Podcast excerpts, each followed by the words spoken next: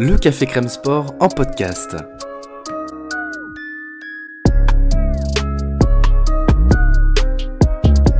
Actualité, analyse, débrief. Le CCS, c'est le média qui vous permet de comprendre le sport.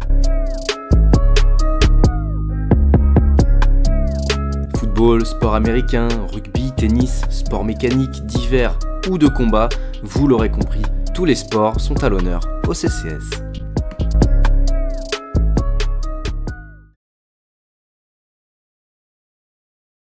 Bonjour à toutes et à tous, je suis ravi de vous retrouver pour une nouvelle émission, un nouveau, euh, un nouveau, une nouvelle rubrique de notre grosse analyse basket. C'est l'épisode 6, on a vérifié, donc voilà, on est bien au fait.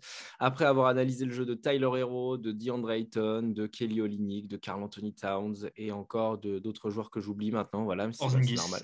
Porzingis, c'était il n'y a pas si longtemps que ça en plus.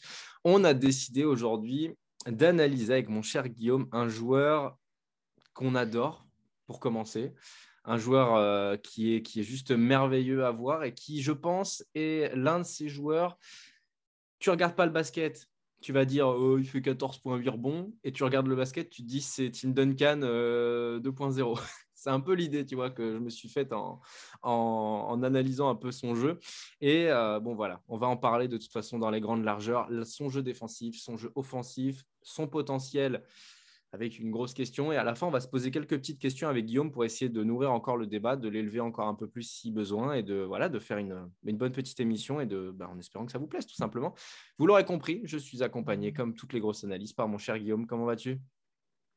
Bah, écoute, j'ai passé la journée au lit en télétravail, donc euh, on voit bien à mon visage que je suis bien réveillé, à ma voix aussi, mais sinon à part ça, ça va bien et toi? Bah, Ça va, écoute, bah, j'étais en repos aujourd'hui, donc au final, euh, la, journée ressemble un peu à celle-là, mais bon, au moins, j'ai bien eu le temps de bien travailler sur, euh, sur mon dossier Mobley et d'être d'être en phase avec les arguments qu'on va sortir, et c'est bien ça le plus important. Commençons donc par, par, parlons par, Parlons défense, tout simplement. Alors, je sais que toi, tu es plus axé stats. Moi, je suis vraiment axé très match, etc. Je vais juste donner quelques petites stats euh, comme ça. 14,7 points de moyenne, 8,2 rebonds à l'heure où on se parle, bien entendu, euh, tout début janvier 2022. 2,6 passes décisives, 1,8 contre, euh, quasiment une interception et un petit peu plus euh, d'une perte de balle et demie par match. Voilà. Donc déjà, on voit que la ligne elle est quand même assez large et qu'elle est dense quand même malgré tout.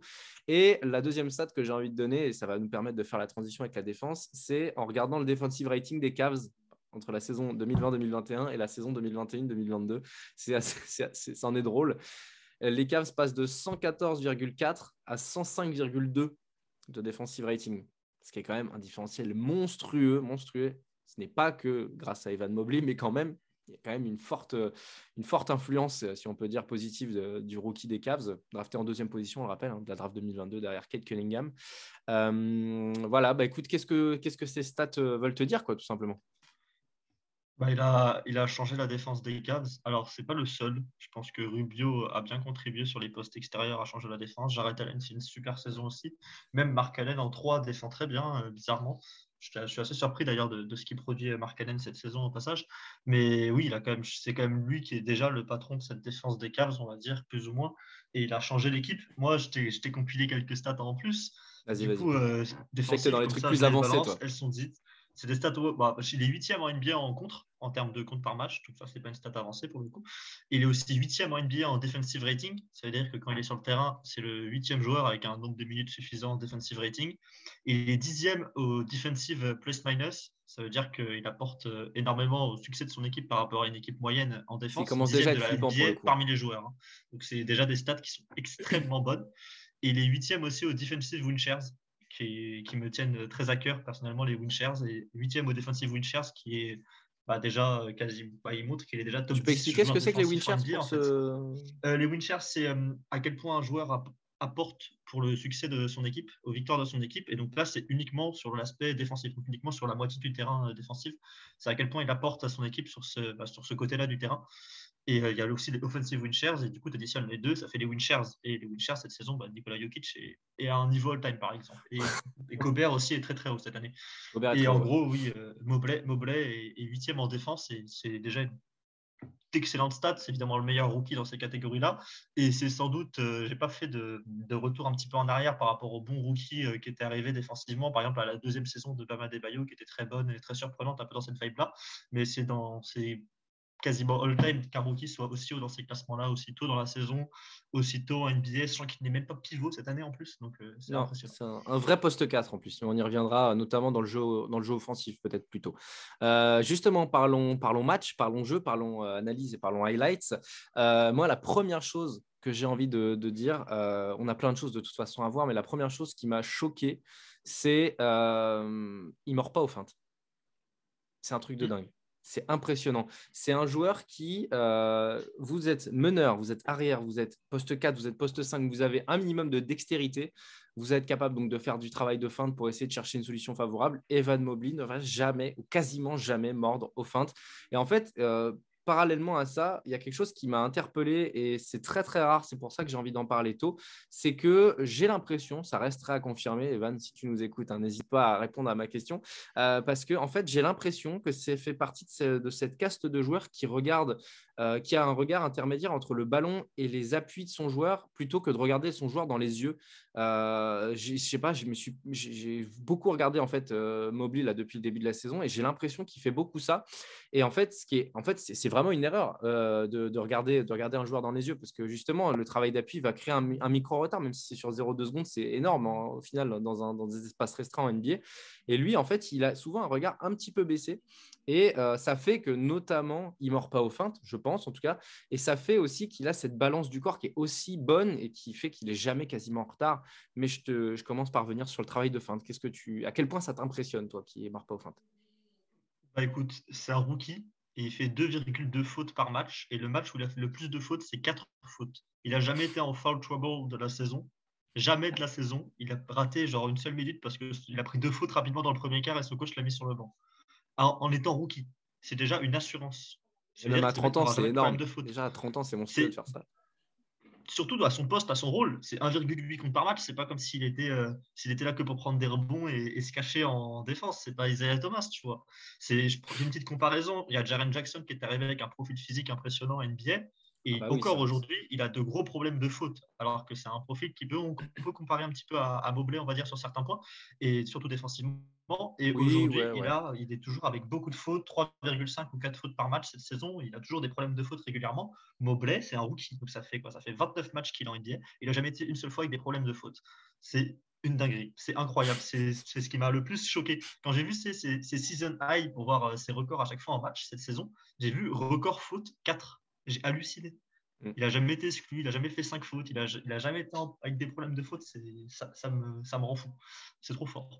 Et ça contribue justement au fait qu'il ne morde pas au fin. Parce que, en fait, notamment quand on est meneur de jeu, parce que, encore quand on est, tu sais, quand on quand es un 4 qui défend un 4, euh, en l'occurrence un 4 qui va, qui va jouer du footwork et qui va essayer de marquer auprès, c'est tellement facile de faire des fautes aujourd'hui en NBA avec les profils physiques, athlétiques des joueurs qui vont avoir justement cette dextérité, cette rapidité d'exécution.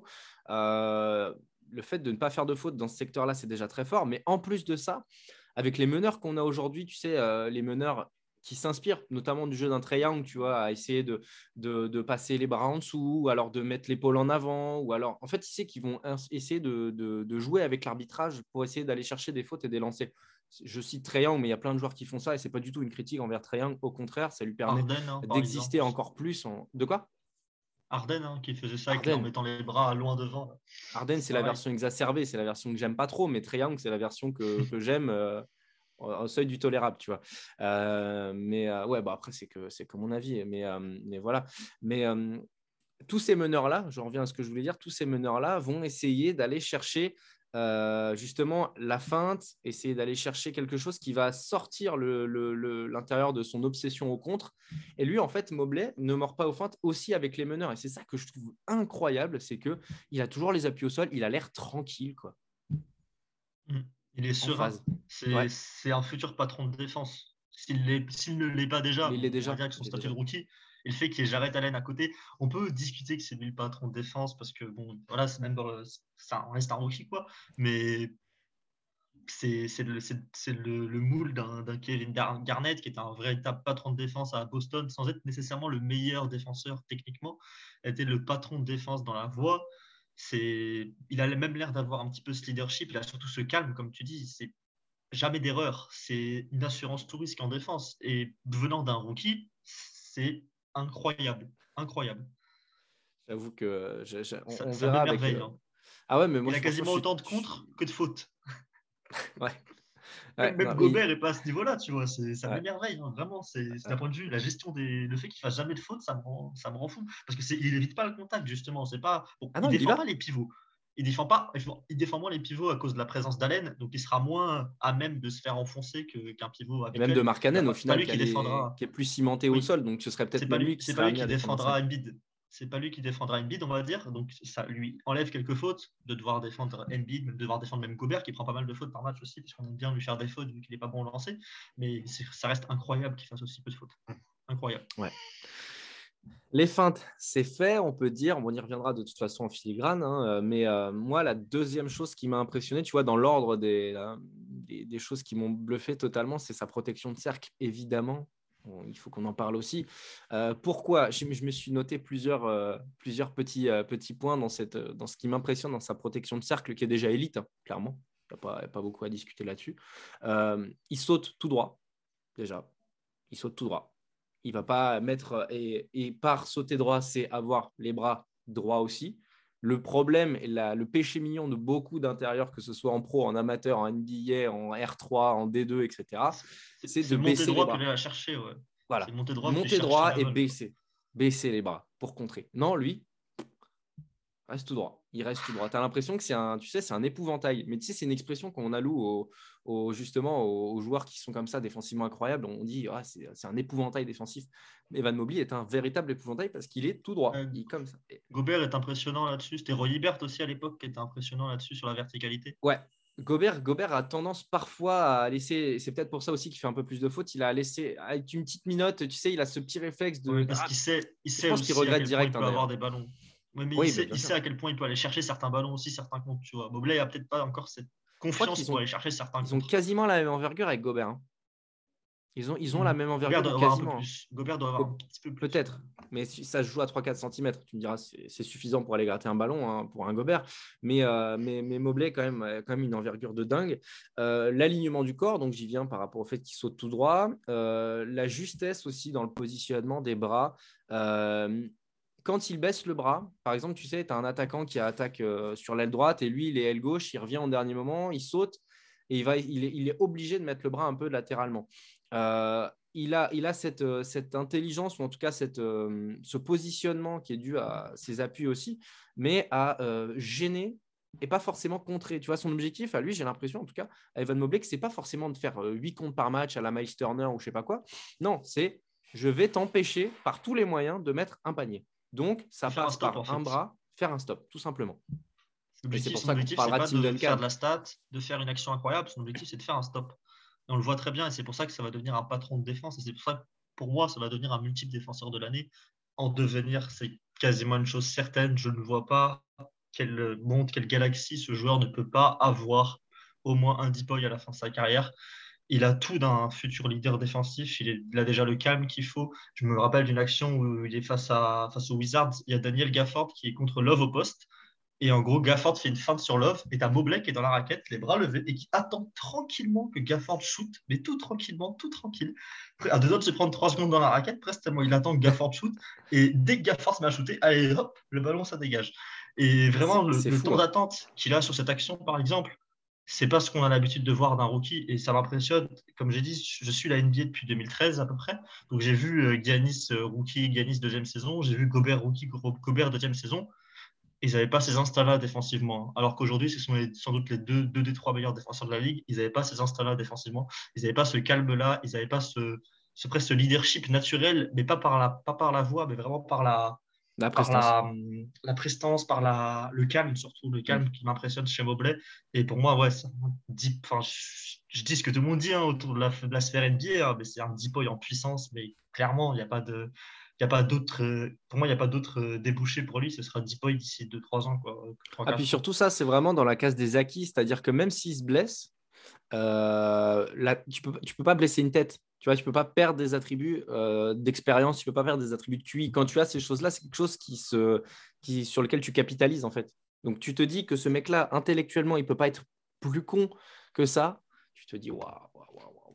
Parce que c'est ça, en fait, c'est ça la donnée. L'envergure non plus, ça se blesse pas. Hein. Tu te blesses pas à l'envergure non plus. Le seul truc qu'il peut perdre, c'est des capacités en termes de, vitesse et tout ça. D'explosivité de vitesse, mais il compensera par l'intelligence et l'expérience. Et de plus en plus, de plus en plus, ça les joueurs récupèrent mieux de leurs blessures, notamment les croisés, où ils reviennent en pleine forme. Tu vois, il y a plus le tendon d'Achille où certains ont du mal, surtout les big. Et puis il y a un autre truc, c'est qu'il a vraiment un corps d'athlète. Il n'est pas du tout en surpoids ou quoi. C'est pas le cas de Marcus Cousins où quand il se blesse, c'est dur de revenir. Là, c'est vraiment un joueur, euh, pour le coup, euh, s'il se blesse, je t'avoue que même si là, demain, je touche du bois. ah, mais vraiment, je veux pas ça. Que je ne hein. le souhaite pas. Mais s'il se fait une blessure grave, j'ai vraiment une grande confiance en lui pour qu'il revienne à, très haut niveau aussi. Pour le coup, ça ne m'inquiète pas plus que ça, même si évidemment j'espère qu'il sera épargné par ça, puisque c'est un des joueurs que je préfère regarder en NBA tout simplement. Ah bah, c'est une très bonne pub pour le bon basket, on va dire. Evan Mobley. Euh, dans ce que, dans ce que j'aime aussi par rapport à ça. Les Cavs en sont une. Hein. Les Cavs en bah sont une. Très bonne pub pour le basket. Hein. Je pensais jamais dire ça. plus regarder les Cavs que les Lakers cette année, c'est dire. Donc, euh, voilà. Ah donc c'est dire. Oui, d'un côté. C'est pour la santé mentale, ça. C'est pour la santé mentale. Si dit quand regarde LeBron est aussi bon pour la santé, mais bon, voilà. C'est, ça doit être, ça doit être euh, Cleveland qui apporte de bonnes choses, à mon avis. Euh, ce que j'aime bien aussi, c'est que bah, il n'a pas peur. Je reviens à la protection de cercle, mais il n'a absolument pas peur de, de, se prendre une, de se prendre une bûchée. C'est peut-être un joueur qui va être amené à prendre quelques posters de temps en temps, tu vois. Mais au final, le ratio entre ce qui va permettre de, de, gagner comme point et ce qui va prendre sur la tronche, il est ridicule. Quoi. Je veux dire, c'est, ça amusera par long basket, c'est tout. Quoi. Mm. Donc euh, ça, c'est bien aussi. Euh, puis, ce que, ce que j'aime bien aussi, je, j'y reviens aussi un peu à ce travail préparatoire, j'ai envie de dire, c'est que euh, admettons, encore une fois, je reprends cet exemple, un attaquant euh, fuyant qui attaque le cercle euh, sur l'extérieur par la droite. Il est à l'aile droite et Mobley défend sur un intérieur qui est, euh, on va dire, axe L gauche. Dunker spot, dunker spot à gauche, du coup. Voilà, c'est ça, dunker spot à gauche. Mobley va voir un petit peu au dernier moment. Et en fait, je ne sais pas aussi, c'est là, c'est vraiment de dîner. Hein. C'est vraiment, vraiment de dîner. Mais en fait, il va, il va naturellement se décaler un petit peu. Tu vois, c'est pas le genre de gars qui va, qui va regarder, qui va mettre la tête en arrière comme ça comme beaucoup d'intérieurs un peu débiles le font, tu vois. Il ne va pas tourner la tête à 90 en se disant qu'est-ce qui se passe? Il va déplacer son corps en même temps, ce qui fait que même s'il est d'un prime abord en retard, son corps, et pas que sa tête, son corps récupère l'information de l'attaquant qui arrive et en fait lui peut s'adapter derrière avec son envergure et avec son explosivité verticale. Et je trouve ça vachement bien aussi parce que euh, au final on parle de ses capacités, on peut parler de ses appuis, on peut parler de sa de, son envergure, de tout ça, des choses qui, lui sont propres. Mais il y a aussi, je trouve, euh, quelque chose qui, est propre à quelque chose de supérieur encore au talent, tu vois. C'est quelque chose qu'il a dans les veines, ce mouvement, cette science du déplacement pour permettre en fait à l'attaquant, dans n'importe quelle situation, de ne pas être euh, en situation de force. C'est un rookie incroyable aussi, c'est que c'est ce point-là, c'est un rookie, tu as envie de te donner à fond, tu as envie d'être là. C'est pour ça qu'ils prennent beaucoup de fautes, souvent les rookies intérieurs. Ils ont envie d'aller chercher le contre, ils ont envie d'aller chercher le top 10, ils ont envie d'aller chercher le, plein de choses, les stats, tout simplement, un petit peu. C'est normal, hein, t'es jeune, t'arrives à NBA. Moi, si j'arrive à NBA, j'aimerais faire des stats, j'aimerais bah, avoir des ballons, des tirs, tout ce que tu prends chaque opportunité que tu as. Lui, il, a, il est déjà capable de savoir quand rester en retrait, de faire, au lieu de faire ce pas vers l'attaquant, de faire ce pas en diagonale pour être parfaitement placé sous le panier, juste hors de la restricted area. Donc, au lieu d'aller chercher le contre, il est capable de se placer bien.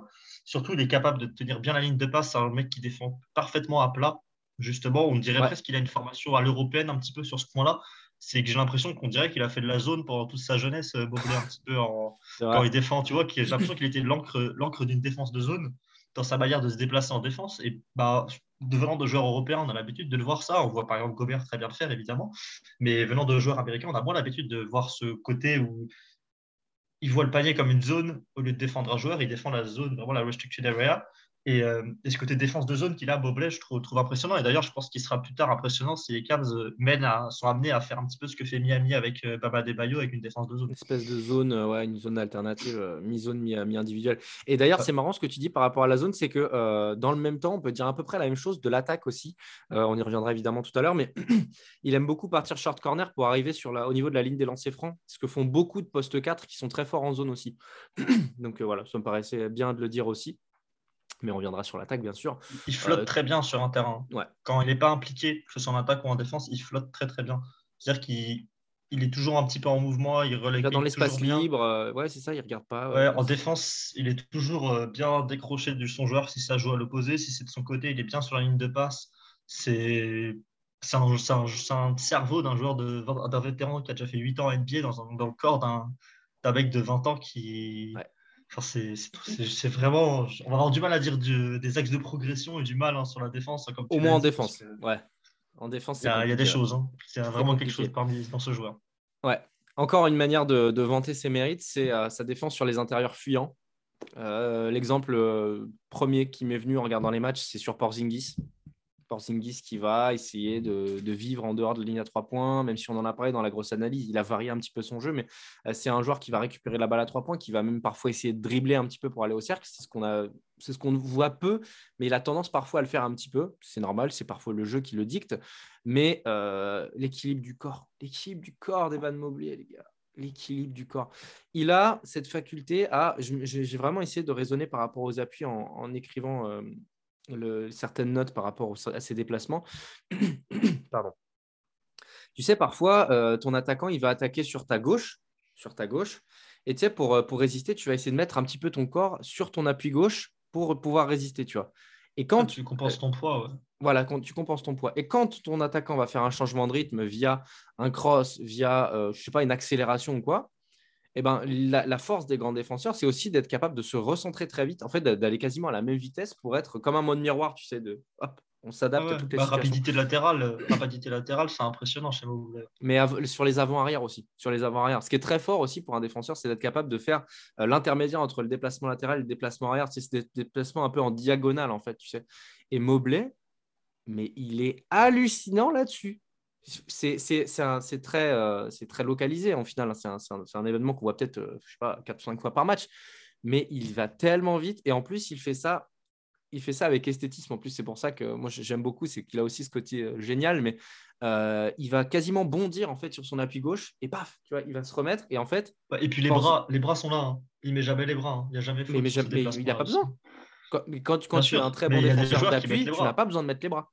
les bras, c'est pour compenser. Justement justement, ça montre à quel point il est bon. Ouais, et, euh, donc euh, sur les intérieurs fuyants, c'est c'est magnifique d'être comme ça parce que ça va, ça va lui permettre, s'il prend un peu de caisse, de défendre sur des Embiid, ça va lui permettre de défendre sur des Towns, ça va lui permettre de défendre sur des Adebayo, ça va lui permettre de défendre sur des Giannis, peut-être, tu vois. Les perspectives, les perspectives défensives à ce niveau-là aussi sont impressionnantes. Et euh, je ne mets pas d'hierarchie parce que les feintes, je, mets en avant ce qui m'a choqué le plus. Au final, ce que j'essaie de mettre en avant ici, ce sont des choses qui sont assez localisées, qu'on voit peut-être pas forcément beaucoup. Mais ça aussi, je me suis dit, waouh, qu'est-ce qu'on est en train d'avoir avec ce gars, quoi? C'est fou, tu vois. Il est très posé dans son analyse de l'attaquant, il va rien précipiter, il va défendre il va aussi défendre à bonne distance, tu vois. C'est en parallèle avec ce que je viens de dire à l'instant. C'est que euh, il est en miroir. Il est, il est en miroir. C'est juste. Euh, je ne sais pas si tu l'as vu ça, mais euh, c'est très impressionnant aussi. Et puis, dès que ça, il est en miroir euh, sur le périmètre, et par contre, dès que ça vient à l'intérieur, il n'est pas en miroir, c'est lui qui guide où va l'attaquant, pour le coup.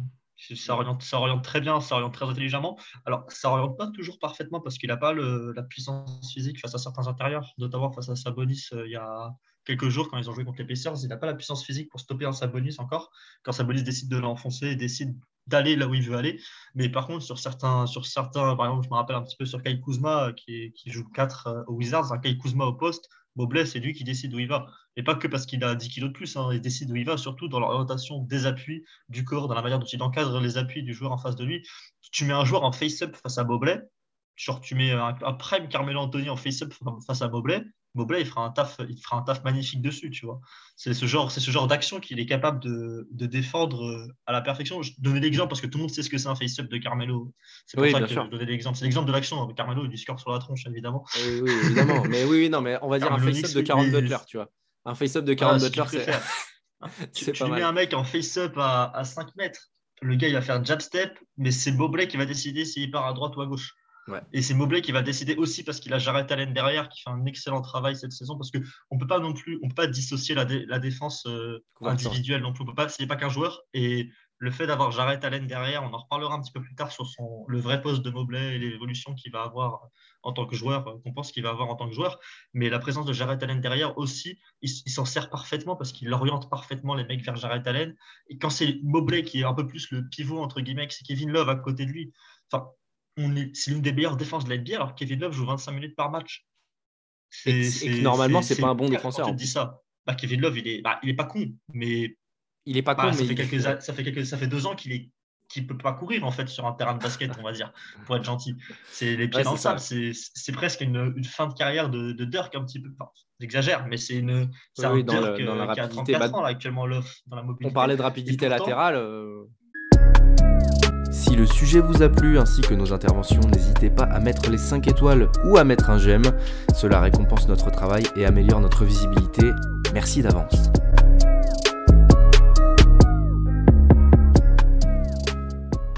Et pourtant, la défense des Cavs reste intéressante quand Kevin Love est là, parce que Mobley, justement, compense parfaitement et sait parfaitement quoi faire pour aider Love, pour euh, envoyer les mecs vers Love, pour aussi s'enlever dès qu'un mec veut prendre le poste pour que ce soit Love qui est un peu plus musclé, un peu plus gros, défendre au poste. C'est une gestion magnifique. Et vraiment, j'ai hâte, parce qu'ils ne le font pas tant que ça, tant que ça, les Cavs, mais voir ce mec dans une. Voir ce mec sous la demi-zone, un petit peu que Spolstra fait au hit, je te, je te promets, hein, c'est une dinguerie. Même, que... même, le voir sous ce que Snyder fait avec Gobert aussi euh, au jazz. Tu peux, euh, tu peux aisément le voir. Tu peux aisément le voir dans une 2-1-2 qui devient 2-3 avec ce, ce, joueur, ce, ce, rôle de tourelle. Tu vois, tu mets Allen et Markkanen un peu plus bas pour justement verrouiller l'accès au cercle et tu mets Mobley en intérieur fuyant qui va parfois remonter parce qu'on on, on, va y venir juste après, mais il peut switcher aussi sur les écrans, et ça, c'est juste phénoménal aussi. Mais euh, tu peux quasiment le mettre, tu vois, en, tête de ligne à trois points, en tête de raquette, et dans la raquette, dans, les trois, dans, les, dans ces trois points clés d'une zone, c'est vraiment trois points clés en plus, il peut être, il peut être je ne sais pas si on peut dire dominant, mais il peut être euh, incroyablement utile, tu vois. C'est permet de arrière de un peu. Hein. Plus de facilité. Parce que tu vois, à des quand, il, quand un mec drive au hit, à des il ne l'attend pas sous le palier, il l'attend euh, entre restrictive area et lancer franc, en gros. Mm. Il l'attend à 3 mètres, on va dire, en gros. Et il couvre une zone, il fait un arc de cercle à 3 mètres quand ils sont en zone le hit. Et c'était ta PJ Tucker qui couvre derrière au poste avec euh, souvent Butler et les deux guards qui sont devant. Et moi, Bobley, dans ce rôle d'Adebayo, il lui manque un petit peu de poids pour défendre un Galis et tout ça, on en parlera un petit peu plus tard.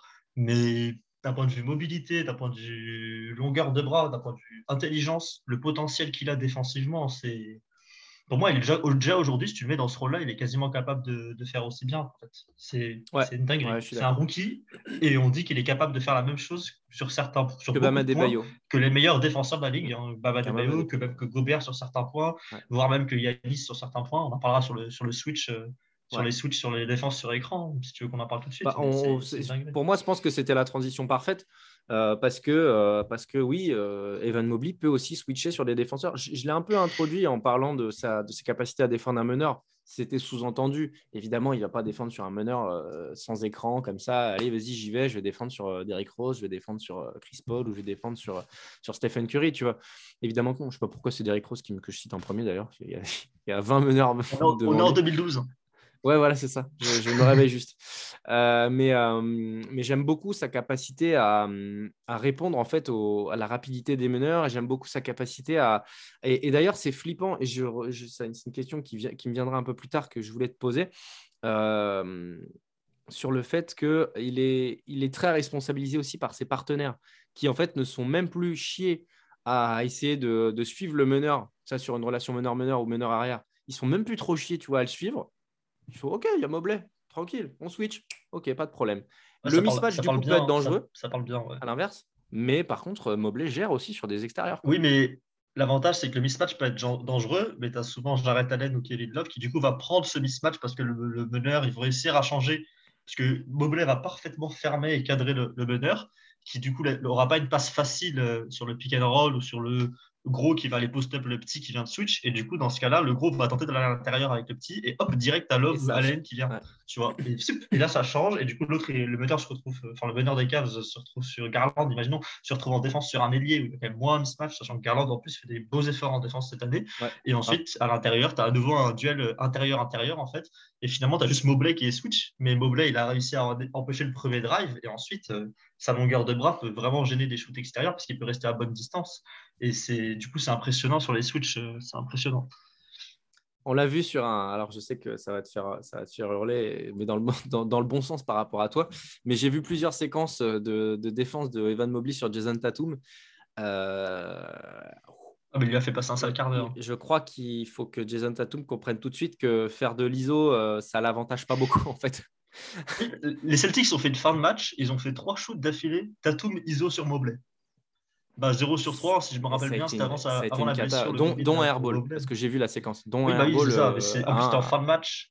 C'était une mais, mais voilà. Et ça, et ça, ça montre qu'il peut vraiment défendre plus ou moins n'importe qui. Parce que Tatum, et en plus, il n'a pas le handle et la vitesse au panier d'un meneur, mais il a quand même euh, tout ce qu'il faut ah, pour driver la majeure partie des gros. Oui, il a tout ce qu'il faut pour driver la majeure partie et puis en plus, Sur deux, deux actions sur trois, si je dis pas de bêtises, dans les deux actions, tu as un sidestep et tu as un fadeaway, tu vois. un sidestep, c'est déjà dur à, c'est dur à défendre un sidestep. Il l'a défendu très bien. Fadeaway, airball, carrément. Il est très propre, très propre sur les close-out. Et après, bon, c'est aussi les défauts de Tatum cette année, c'est que attaque le cercle, poteau. Mais, mais c'est aussi les défauts de Tatum qu'on voit sur ce genre d'action. Mais Mobley le laisse prendre son mi-distance et ensuite close out parfaitement. Il laisse le petit espace pour l'inciter à le prendre et ensuite va monter parfaitement pour lui mettre la main devant le visage et l'aider à la perfection. Mobley, il y, a un point que je trouve, que je trouve impressionnant chez lui, justement, c'est qu'il fait partie de ces rares défenseurs en NBA. J'ai l'impression qu'à chaque fois, il connaît le pourcentage dans telle et telle zone de son adversaire direct, en fait. C'est possible. Hein. C'est toute la science et toute la data aujourd'hui. Euh tu fais au moins une série sur les séries de playoffs, les joueurs savent tous à peu près les pourcentages des adversaires. Ils savent les quelques trucs qu'ils doivent inciter leur adversaire direct à faire. Là, j'ai l'impression que Mobley, on est en saison régulière, match après match, j'ai l'impression que des fois, il, fait, prend, des, il prend des paris, entre guillemets. Des fois, tu paries en défense sur un truc, et lui, il prend quelques. C'est rare, c'est très rare, mais les rares fois, il prend des paris, ils sont toujours gagnants. Tu vois, par exemple, sur Tatum, le fait de l'inciter, entre guillemets, de lui faire comprendre que s'il veut vraiment à mi-distance, il l'aura, mais que tu es quand même là, genre vraiment le, fait de lui dire bas-moi à mi-distance et ensuite de faire un close-out parfait dessus deux, trois fois d'affilée dans le quatrième quart comme ça, c'est pareil, c'est la marque d'un grand défenseur. C'est comme ça que tu fais des actions défensives. Si tu incites le mec à shooter sur toi parce que tu as confiance en ta défense, c'est comme ça que tu fais des actions décisives défensives. C'est des choses que Giannis font. Gobert un peu moins parce qu'il est beaucoup en couverture, mais par exemple, Giannis, c'est un truc qui fait extrêmement bien. Giannis, oh, sur les, par exemple, contre les Suns l'an dernier sur les finales NBA, il a, il a, une hitmap de tous les joueurs des Suns dans la tête, Giannis en défense. Sur Bama Debayo aussi fait, fait, ça excellemment bien. Bama Debayo est aussi très intelligent défensivement. Il y a Draymond Green, on ne va pas en parler évidemment, mais c'est Green, il, a, il a une hitmap dans la tête qui s'actualise. Euh, ah oui, c'est en temps réel. Hein. Ça, c'est en temps réel. C'est impressionnant. parfois, on dirait que c'est un robot en défense, Draymond Green. Pas, on dirait pas. LeBron James aussi l'a en tête. Par contre, il ne fait plus les efforts maintenant. Mais il l'a en tête aussi, suis sûr et certain. Euh, et, par exemple, Chris Paul aussi, quand il défend sur les extérieurs aussi. Mais bref, et j'ai l'impression que Mobley commence déjà, alors que ça fait 29 matchs qu'il est en NBA, commence déjà à montrer des signes d'avoir ça en tête. Et ça, bah, dans l'histoire, c'est dans l'histoire, c'est dans l'histoire des grands défenseurs intérieurs comme ça, c'est la marque des grands. Hein. Il ne pas aller très loin. Hein. C'est la marque des Tim Duncan, c'est la marque des Kevin Garnett, c'est la marque des comment il s'appelle des, des, ben, des, Dwight Howard. Ben, Dwight Howard, je suis même pas sûr d'ailleurs sur ce point-là, mais des Ben Wallace, des Hakim évidemment. C'est Mm. Dwight Howard, j'ai dit que je n'étais pas sûr parce qu'il y a quand même euh, surtout l'aspect. Je suis pas sûr qu'il ait une carte dans sa tête de tous les mecs. C'est juste qu'il faisait genre 4 comptes par match et puis était athlétiquement, c'était beaucoup trop abusé en fait. Juste, euh, lui, il acceptait d'avoir le retard, mais il s'en foutait parce que de toute façon, il n'avait pas besoin de le bah bosser. Il, le rattrapait. Donc, euh, c'est ça qui était trop fort. Le problème quoi. C'est ça qui était abusé. Qu'il est, toujours parfois encore hein, d'ailleurs. Hein. C'est incroyable. Hein, Dwight Howard là-dessus, c'est assez bah, hallucinant. bien sûr, bien sûr. Euh, la dernière chose que j'avais envie de voir avec toi, c'était par rapport à un aspect statistique, parce que euh, vous n'êtes pas sans savoir qu'au CCS, on est très branché Scouting Squad et qu'on a une équipe qui est spécialement euh, sur le pont pour vous présenter les meilleurs, les meilleurs joueurs de demain. Et dans cet article Scouting Squad, Titouan, donc, qui a écrit l'article sur Evan Mobley, disait que peut-être peut que Evan Mobley ne prenait pas assez de rebonds par rapport à son profil à la fac en tout cas. Et au final, tu vois, en regardant simplement l'aspect statistique, se rendre compte qu'il prend 8 prises par match avec un rebondeur euh, bah, un très bon joueur de périmètre et un très bon rebondeur qui est Jared Allen. Euh, Derrick Rose, putain, décidément. Kevin Love aussi, qui est un gros rebondeur, réputé, tu vois. Oh mais, t'es complètement matrixé par Derrick Rose. Je, sais pas pourquoi. Excuse-moi, mais, c'est Kevin Love, Derrick Rose. Ah, surtout que ça n'a rien à voir en plus à aucun moment. vraiment. Euh, ils ont peut-être un âge avancé pour le basket aujourd'hui, mais bon, c'est tout quoi. Je sais pas pourquoi. J'ai le mauvais lapsus. Euh... je sais pas. Mais au final, je trouve que 8 prises par match, dont un rebond et demi, je crois, offensif, vu les, et les rebondeurs qu'il a autour de lui, bah, c'est pas mal. Hein. Il pourrait avoir la moyenne de Mark Allen. Je crois qu'il en a un. offensif, euh. c'est pas dingue, je crois, en termes de. Mais en termes de pourcentage de rebond offensif, en termes de par rapport à l'NBA, c'est pas ouf par rapport à son poste. Je crois qu'il est genre dans les moins bons rebondeurs offensifs au poste 4 à NBA ce que j'ai pu voir. Mais euh, c'est aussi parce qu'il y a Jared Allen qui est très proche du panier et qui flotte un peu plus loin quand même. Donc ça, c'est à compenser, on va dire que c'est pas le poste 4 ou même l'intérieur, tout simplement. Qui même Jared Allen, à l'inverse, il en prend 3 par match. 3,5 quasiment. oui, Jared, c'est ça. C'est que Jared Allen, en fait, c'est, quand il y a des rebonds disponibles, bah, ils sont pas dans les mains de Mobley. Aussi parce qu'ils sont déjà dans les mains de Jared Allen, tu vois. C'est, ça. C'est un petit peu ça, mais il a quand même un petit. Euh, je trouve pas que son sens du rebond offensif soit si dingue. Et puis physiquement, on en parlera, mais du coup, les quelques kilos qu'il va devoir prendre euh, un de ces jours, quand même, Mobley, ça lui aidera aussi sur ce point-là. Par contre, bon défensif, déjà très présent. Et surtout, il sait comment forcer un stop sans devoir euh, se jeter au contre, tu vois. Il ne va pas se jeter au contre pour envoyer la balle en tribune. Il sait qu'il gêne déjà largement chez le shoot et qu'il aura juste à se retourner, prendre le rebond. Et il le fait déjà très bien ça et c'est du bon travail. Et au box-out aussi, box-out aussi. Comme oui, bah, écoute, on, on, y viendra peut-être un peu plus tard. On va y venir dans pas longtemps de toute façon. Est-ce que tu as encore un point à soulever en défense? Je crois, que, je crois que tu voulais parler d'un axe de progression, toi, potentiellement. J'ai un petit axe de progression. J'ai une petite stat pour toi. Zéro passage en force euh, provoqué sur lui. Il n'a jamais, il a jamais pris une seule charge euh, cette année. Ça vaut ce que ça vaut. Ça vaut. Ah, c'est intéressant. Ça vaut, mais ça, vient dans le côté un petit peu reste en retrait, tu vois. Le côté reste en retrait, ça c'est montré par ça parce qu'il a jamais pris une seule charge, que ce soit sur un gros qui vient sur lui au poste ou que ce soit sur un petit qui attaque le panier et lui il met les mains devant les, mains devant ce qu'il a entre les jambes et, et, prend le et prend le contact. Donc voilà, zéro de charge. Alors ça vaut ce que ça vaut comme stat, mais tu peux le voir de deux manières, je pense. Je pense que tu peux le voir de deux manières. Enfin là, en tout cas, c'est ce qui me vient. Je connaissais pas cette stat. Soit tu te dis, elle a peut-être un peu peur du gros contact quand même, parce que peut-être encore un poil frêle pour la NBA d'aujourd'hui, etc. Tu peux le voir comme ça, je peux comprendre. Et de l'autre côté, tu peux te dire aussi, par rapport à tout ce qu'on vient de dire sur sa science du déplacement, est-ce qu'il a vraiment besoin de se foutre euh, en danger, entre guillemets tu vois? Mm. c'est, Oui, parce que lui, il se dit, je suis capable de gêner les shoots sans faute, donc pourquoi je prendrais une charge Il y a un peu de ça, mais il y a quand même un petit peu de, temps en temps, il est, il est quand même peut-être un demi-pas en retrait sur certaines actions. Sans qu'il fasse faute derrière, en fait, et il gênera quand même le shoot. Mais, euh, mais on sait que certains gros euh, étaient très bons pour prendre des charges et que c'est euh, parmi les, les, belles facultés qu'on peut avoir à NBA. Tu vois, un Draymond Green. J'étais en train de penser à lui en plus. Tu vois, il n'aura jamais peur de. Souvent, c'est quand même les guards qui sont très talentueux pour ça, Kyle Lowry, Marcus Smart notamment. Kyle Lowry, Chris Paul. Les deux meilleurs en NBA. Il y avait Arsène Ilyasova, je ne sais pas si tu te rappelles, qui était leader en NBA en charge ouais, grave. Qui était, mais tu sais, qui était exceptionnel. ça l'excitait en fait. Ça l'excitait en fait.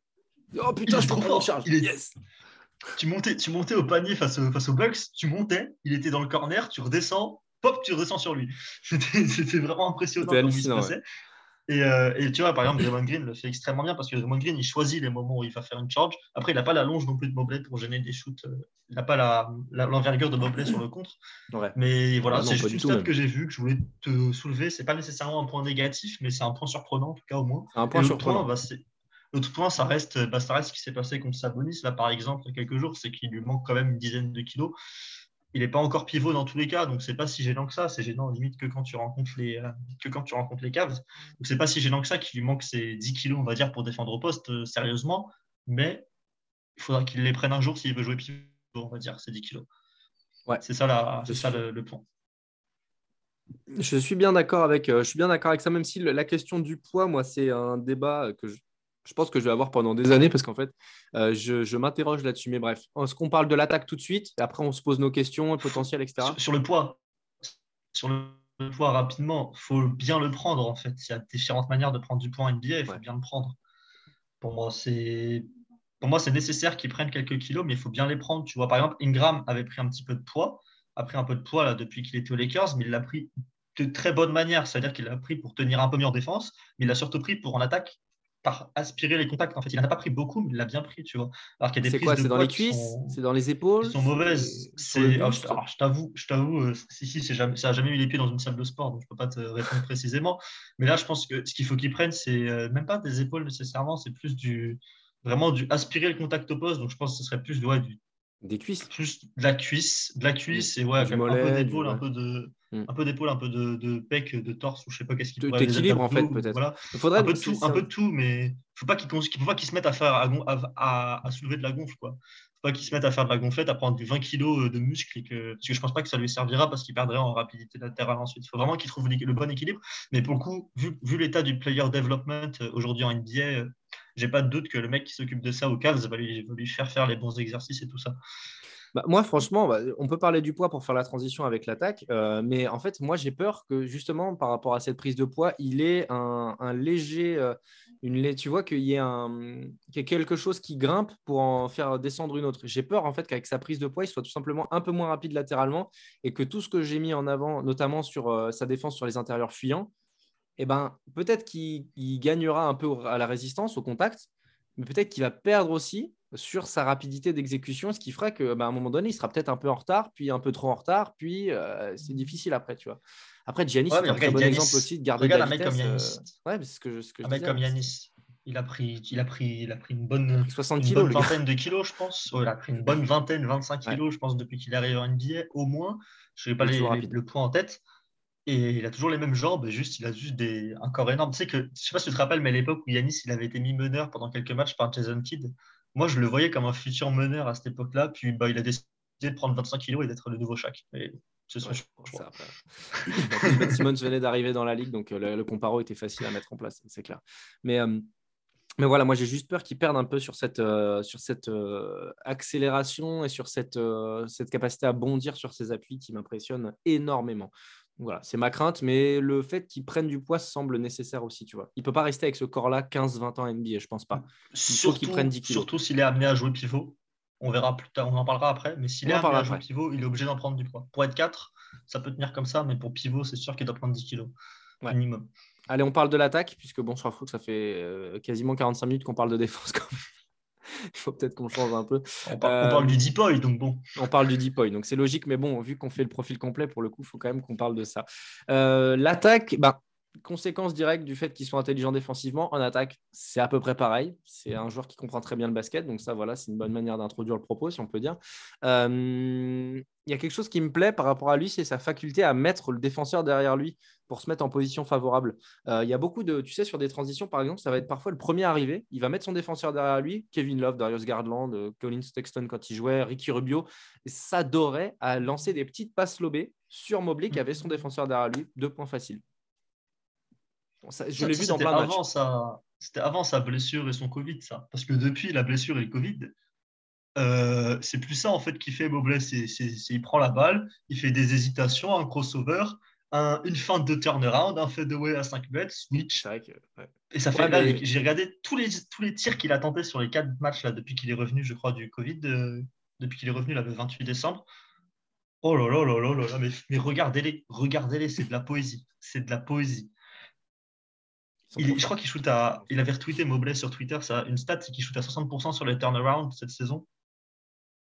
Qu'est-ce que je te dise? Qu'est-ce que tu veux que je te dise? Qu'est-ce que tu veux que je te dise à partir de Le LeBron Jamesque. non, parce que LeBron, il n'est pas si bon que ça sur les faits de way, justement. Ça dépend, ça dépend. Tu sais, celui, celui où il part, euh, celui où part sur euh, du dos, là, qui fait son espèce de move où tu as l'impression qu'il fait un fait de, de, 60 mètres. Oui, là, post-up. Oui, en post-up, ouais, c'est vrai moi, moi, Mobley, je te parle plus de ceux où il prend la balle à trois points, il fait une easy, où il a pris un petit peu d'avantage de, vitesse, et du coup, il envoie son défenseur, il part à l'opposé de son défenseur en tournant et le fait de tu vois, plus sur le dribble, un peu ah, à ouais, d'accord. plutôt dans Kevin Durant, tu vois. C'est plus, plus ce move-là que le move au post-up. Bah, là, sur, les, sur, les, sur le match contre les Hawks, on a dû en faire trois ou quatre, contre les Pacers, on a dû en faire deux ou trois. Et bah, dinguerie, hein, j'ai envie de te dire. Hein. Dinguerie, hein. Le mec prend la balle, dribble, comme un, comme un ailier, hein, mais c'est vraiment. C'est, ah bah non, mais il a des moves de Paul George. Ouais. Bah, je crois que c'est le match moi, que j'ai vu aussi. Et à un Ouais, ouais, moment bah, c'est donné où il reçoit la balle, je me dis putain, mais qu'est-ce qu'il est en train de faire Qu'est-ce qu'il est en train de faire? Ah bah, c'est. Mais en fait, c'est. c'est- Hésitation, c'est- C'est crossover, Brandon fin de Ingram speed. en fait ou c'est Ivan Mobley dis, putain, Ah, c'est c'est c'est une dinguerie. Ah, c'est une c'est dinguerie. Euh, Et c'est c'est tellement beau. Ouais. Son shoot, ouais, on parle d'attaque, on va commencer. Je commence sur le shoot. Son shoot est vraiment Vas-y, on beau, parle du shoot. Vas-y, parlons du shoot. Très beau, très fluide. Euh, c'est 76% au lancer cette saison. Mieux qu'en C'est mieux qu'en 30. NCA, ce qui était un peu Ouais. problématique en NCA, ce qui était à moins de 70%. Donc moi, je, moi je vois, quand je vois sa forme, quand je vois la- le point quand même très haut, du coup, où il relâche le ballon, moi, je vois un futur, un futur bon shooter sur Mobley, très bon, je ne sais pas. Je pense pas qu'il y ait le potentiel d'un Porzingis ou d'un Dirk Nowitzki non plus sur la qualité de shoot à terme, mais je vois un bon shooter. Sur les stats, c'est 36% à mi-distance cette saison, c'est pas dingo. 31% à 3 points, c'est pas dingo non plus, mais la forme est très bonne. C'est 5 sur 12. Le volume n'est pas monstrueux non plus. hein. C'est ça qui me plaît aussi. Tu vois, il a pris 12 tirs. Il y a un point qui est quand même positif, c'est qu'il a pris 12 3 points dans les corners et il en a mis 5, ce qui est bien. Ce qui est Ce qui très est la bien. moyenne, euh, la moyenne NBA, ce qui est très bien. Et puis même le pourcentage au lancer et la forme, moi, me font dire que ce sera un shooter, euh, ce sera toujours un shooter honnête. Je pense qu'il peut atteindre les 35% à 3 points, 40% à mi-distance sans problème. J'ai un petit souci, moi, avec son tir dans ses axes de progression, peut-être. Je trouve son déclenchement de tir assez lent. Ce qui Ouais, fait qu'en fait, s'il ne crée pas la distance, il va pas rentrer beaucoup de tirs, en fait. Et euh, je pense que c'est un axe de progression à chercher Ah, il est grand parce quand que, même, hein. hein? Il est grand. hein. Il est il grand. est grand, il est grand, certes, mais euh, sa, vitesse et son, sa, rapidité d'exécution lui permettent de créer cette distance. Mais j'ai quand même peur, tu vois, malgré tout, qu'avec un, qu'avec un défenseur qui défend au près, euh, tiens, par exemple, sur des fins de possession, lui ne pourra pas faire d'ISO et shooter à mi-distance, par exemple. Pas, ça pourra, enfin, j'entends avec le, dans, Mais- la, dans la structure actuelle, il ne pourra pas. Mais euh, je pense qu'il gagnerait à déclencher un peu plus vite, à terme. sur les catch and shoot, je trouve qu'il déclenche assez lentement. Par contre, je te dis que quand il fait son hésitation crossover turnaround, bah, Je ne l'ai pas fluide. vu, ça. Il a pas de- vu. Je pas n'y a vu, pas de temps d'attente, c'est vraiment fluide. Mais regardez les, les tirs tentés de Mobley sur les matchs, euh, vraiment le match Pacers, le match contre les Hawks et le match contre les Wizards là, dernièrement, et le match contre les euh, Pelicans aussi. Ok. C'est sur les quatre matchs j'en là, ai, de vu, euh, retour. j'en ai vu 15 hein, de donc euh, je sais pas. fait- impressionnant. bon. Ah, moi, j'en ai vu beaucoup aussi, mais moi, j'ai j'ai été impressionné par son handle aussi, notamment. Ouais, ouais, ouais, très, vas-y, on reste sur le shoot un peu peut-être pour, euh, pour, euh, pour, euh, pour la cohérence du truc. Mais euh, le, le foot, moi, ce que j'aime bien, c'est le, le footwork est bon, tu vois. Le, le placement des appuis, euh, la distance entre les pieds est bonne, l'équilibre du corps est très bon, très très bon d'ailleurs. Euh, mais ça, c'est pas trop étonnant pour un intérieur, tu vois. Parce que le problème des ailiers Ouais, et des normal. arrières, c'est surtout parfois de se perdre un peu dans leur vitesse et d'avoir des des appuis qui se barrent un peu dans tous les sens. Lui, au final, il est comme il est plus grand, il est un peu plus gros, il est un peu plus cimenté, tu vois. Donc, euh, les appuis sont souvent quand même assez bons chez les intérieurs. Et lui, en l'occurrence, il n'y a pas grand-chose à dire là-dessus. Le- C'est globalement bon. Euh, sur, un, sur un ou deux tirs, je me suis un peu inquiété de voir qu'il était, euh, qu'il avait tendance à, à envoyer son buste un peu en arrière. Et à chaque fois, les tirs étaient trop courts, ce qui est souvent lié d'ailleurs. Donc à surveiller peut-être aussi ça, euh, le fait de bien, comme, euh, comme il le fait en défense, tu vois, sur, un défense, sur, un- sur une attaque de cercle, à bien sauter droit. Voilà, c'est le seul truc que j'avais à remarquer avec le déclenchement du tir que je trouvais un peu lent. euh, mais sur le tir, j'ai rien à dire de particulier. C'est, Non, il est propre. très bien. Il est quand même, il est quand même propre son tir. Et surtout, euh, j'ai un petit point, j'ai un petit aspect ta- statistique parce que, bah, on avait préparé une première fois ce podcast Mobley avant de, le reporter à après les fêtes. Et quand je l'avais préparé la première fois, il était qu'à 9 sur 25 sur les euh, hook-shots, sur les, les petits, les petits Ouais, tirs en ouais. crochet. Et c'était pour moi, du coup, un axe de progression. Je le trouvais pas assez impliqué. Il mettait pas assez l'épaule avant de déclencher le tir. Et, Trop euh, esthétique, et en fait. bah, du coup, trop esthétique. oui, il, il le faisait un petit peu en évitant le contact avant le hook, alors Ouais. que c'est nécessaire de épaule et que ça te permet de créer la séparation. Ah ouais. Et ben sache qu'il est à 9 sur 12 depuis qu'il a joué là, après les fêtes euh, sur les quatre derniers matchs, 9 sur 12 sur les hooks et qu'il est passé du Énorme. coup à 50% sur la saison. Et voilà, et c'est, c'est pareil, c'est extrêmement propre ces hookshots depuis qu'il est revenu. Donc je me demande s'il a pas, si on lui a pas dit dans l'oreillette. Mobley, ça c'est un axe de progression parce que j'ai pas pu lui dire puisque le podcast on fait maintenant et pas il y a un mois. Et du coup quelqu'un a dû lui dire dans l'oreillette, Evan. Il y a moyen peu, que améliore-toi Guillaume un petit peu sur les hooks. Sinon, il y en a un qui va te dire qu'il faut t'améliorer sur les hooks. Et bah, du coup, depuis 9 sur 12, bah, écoute, il m'a, il m'a ruiné un de mes arguments sur le tir et sur l'attaque. Mais bon, bah, je le remercie parce que ça fait toujours plaisir de devoir mettre ses Bien finir le geste. C'est très propre. Hein, c'est que 60. euh, Ouais. il le finit assez bien. Il a, par contre, il n'a pas trop le hook main gauche, hein. il a que main droite, je trouve. Alors, bah, on, va, on va en parler après de la main gauche parce que pour moi, ça fait partie des, axes de progression un peu majeurs, tu vois. Tu veux qu'on parle finition avant, peut-être? Euh, ouais, ouais, non, mais moi, je voulais juste revenir par rapport au hook. Euh, ceux qu'il a raté récemment, parce que bah, du coup, j'ai beaucoup vu les matchs aussi récents. C'est pour ça que je me frustre de ne pas voir le, le fade away dont tu me parles tout à l'heure. J'ai juste pas fait gaffe. quoi. Euh, c'est que ceux qu'il a raté, il en rate un face aux Hawks, par exemple, qui est pourtant pas difficile, tu vois. Il est, il est vraiment en situation favorable et il est super court le hook, mais parce qu'en fait, il, tu vois, il, fait ça avec sa main. Alors qu'il faut bien, tu vois, avec un hook, il faut vraiment aller jusqu'au bout de l'amplitude de la main, tu vois, pour, pour bien le réussir son hook. Et euh, parfois un peu frustre, tu vois, sur, sur la, juste euh, faire une espèce de petit, euh, espèce de petit, limite un teardrop, tu sais. Et donc faut, voilà, c'est à surveiller. Je l'ai vu qu'une seule fois, donc c'est pas, c'est pas un échantillon, tu vois, c'est à peine à peine un exemple. Mais euh, voilà, bien penser à finir le geste euh, en toutes circonstances, euh, c'est la garantie d'un tir qui est, réussi. Quoi. Mais, mais voilà, non, tu voulais venir sur quoi d'autre Sur la finition, toi? La finition au prêt? Moi, je voulais parler du shoot à 5 mètres aussi après. ok, bah, on va. Vas-y, shoot à 5 mètres d'abord, on va se rapprocher du cercle au fur et à mesure. On est en pleine pénétration dans ce podcast. Exactement, ouais. Euh, je disais tout à l'heure qu'il aimait bien partir short corner et arriver dans cette zone intermédiaire à 5-6 mètres, comme le font euh, les, très bons intérieurs ou les très bons postes 3 qui jouent euh, au cœur des zones quand ils sont en attaque. je vois que Evan Mobley, c'est quelque chose qu'il cherche. Il cherche beaucoup à avoir le ballon au niveau de la ligne des lancers francs ou sur les coins de cette ligne des lancers francs. Et il va pas mal prendre de tirs au final. Sur les exemples que j'ai vus, il prend pas mal de tirs et pour l'instant, ces tirs ne rentrent pas trop beaucoup, mais en tout cas, c'est une zone qui cherche. Donc, j'ai l'impression qu'il a envie, peut-être que c'est une consigne du coach aussi, hein, euh, de, de, JB Bickerstaff, mais j'ai l'impression qu'il euh, est en train de travailler ce secteur du jeu pour, tu vois, devenir très bon euh, à 5-6 mètres du cercle. Et pour l'instant, ce shoot-là, il ne l'a pas encore assez. Donc, je trouve que c'est un élément de, c'est un gros élément de progression pour lui. Le jour où il aura ce shoot à 5 mètres, il pourra marquer plus de points, développer son jeu de passe et attaquer le cercle derrière tirer, tirer le défenseur aussi. Ils ne suivent pas tant que ça, les défenseurs NBA. Bah parce qu'on leur passe le mot avant le match. On leur passe le mot avant le match. On lui dit Ouais, quand Mobley il prend deux pas d'écart, reste sur Allen pour qu'il évite de dunker sur ton coéquipier dans la raquette plutôt que d'aller le chercher, s'il te plaît. Ou alors euh, reste sur, euh, voilà, sur le pick and pop. Bah, tu vas rester sur Garland et tu vas bien l'empêcher de monter au cercle. Tu vas pas aller sur Mobley qui pop à 4 mètres ou 5 mètres. Donc, ouais, c'est un axe de progression, comme j'ai dit, 36% à, à mi-distance. J'ai une autre stat dans la, dans la peinture, donc, dans, dans, le rectangle peinture, mais hors du demi-cercle, la restricted area dessous, c'est que 39% aussi au tir à Mobley, ce qui sont, c'est vraiment pas beau. Ça, ça montre, c'est souvent les joueurs qui ça va avec euh, tout ça. Ouais. Ça va, le hook va mieux du coup, visiblement. Donc ça, il est rentré dans la moyenne, on va dire le hook shot, mais ça va, ça va avec les hooks, ça va avec les petits euh, tirs push-up et ça va aussi avec les, les lay-up où c'est pas un dunk que tu finis, mais c'est un lay-up où tu exposes un peu au contact, tu finis par une sorte de, de, de flotteurs bras roulés un peu bizarre.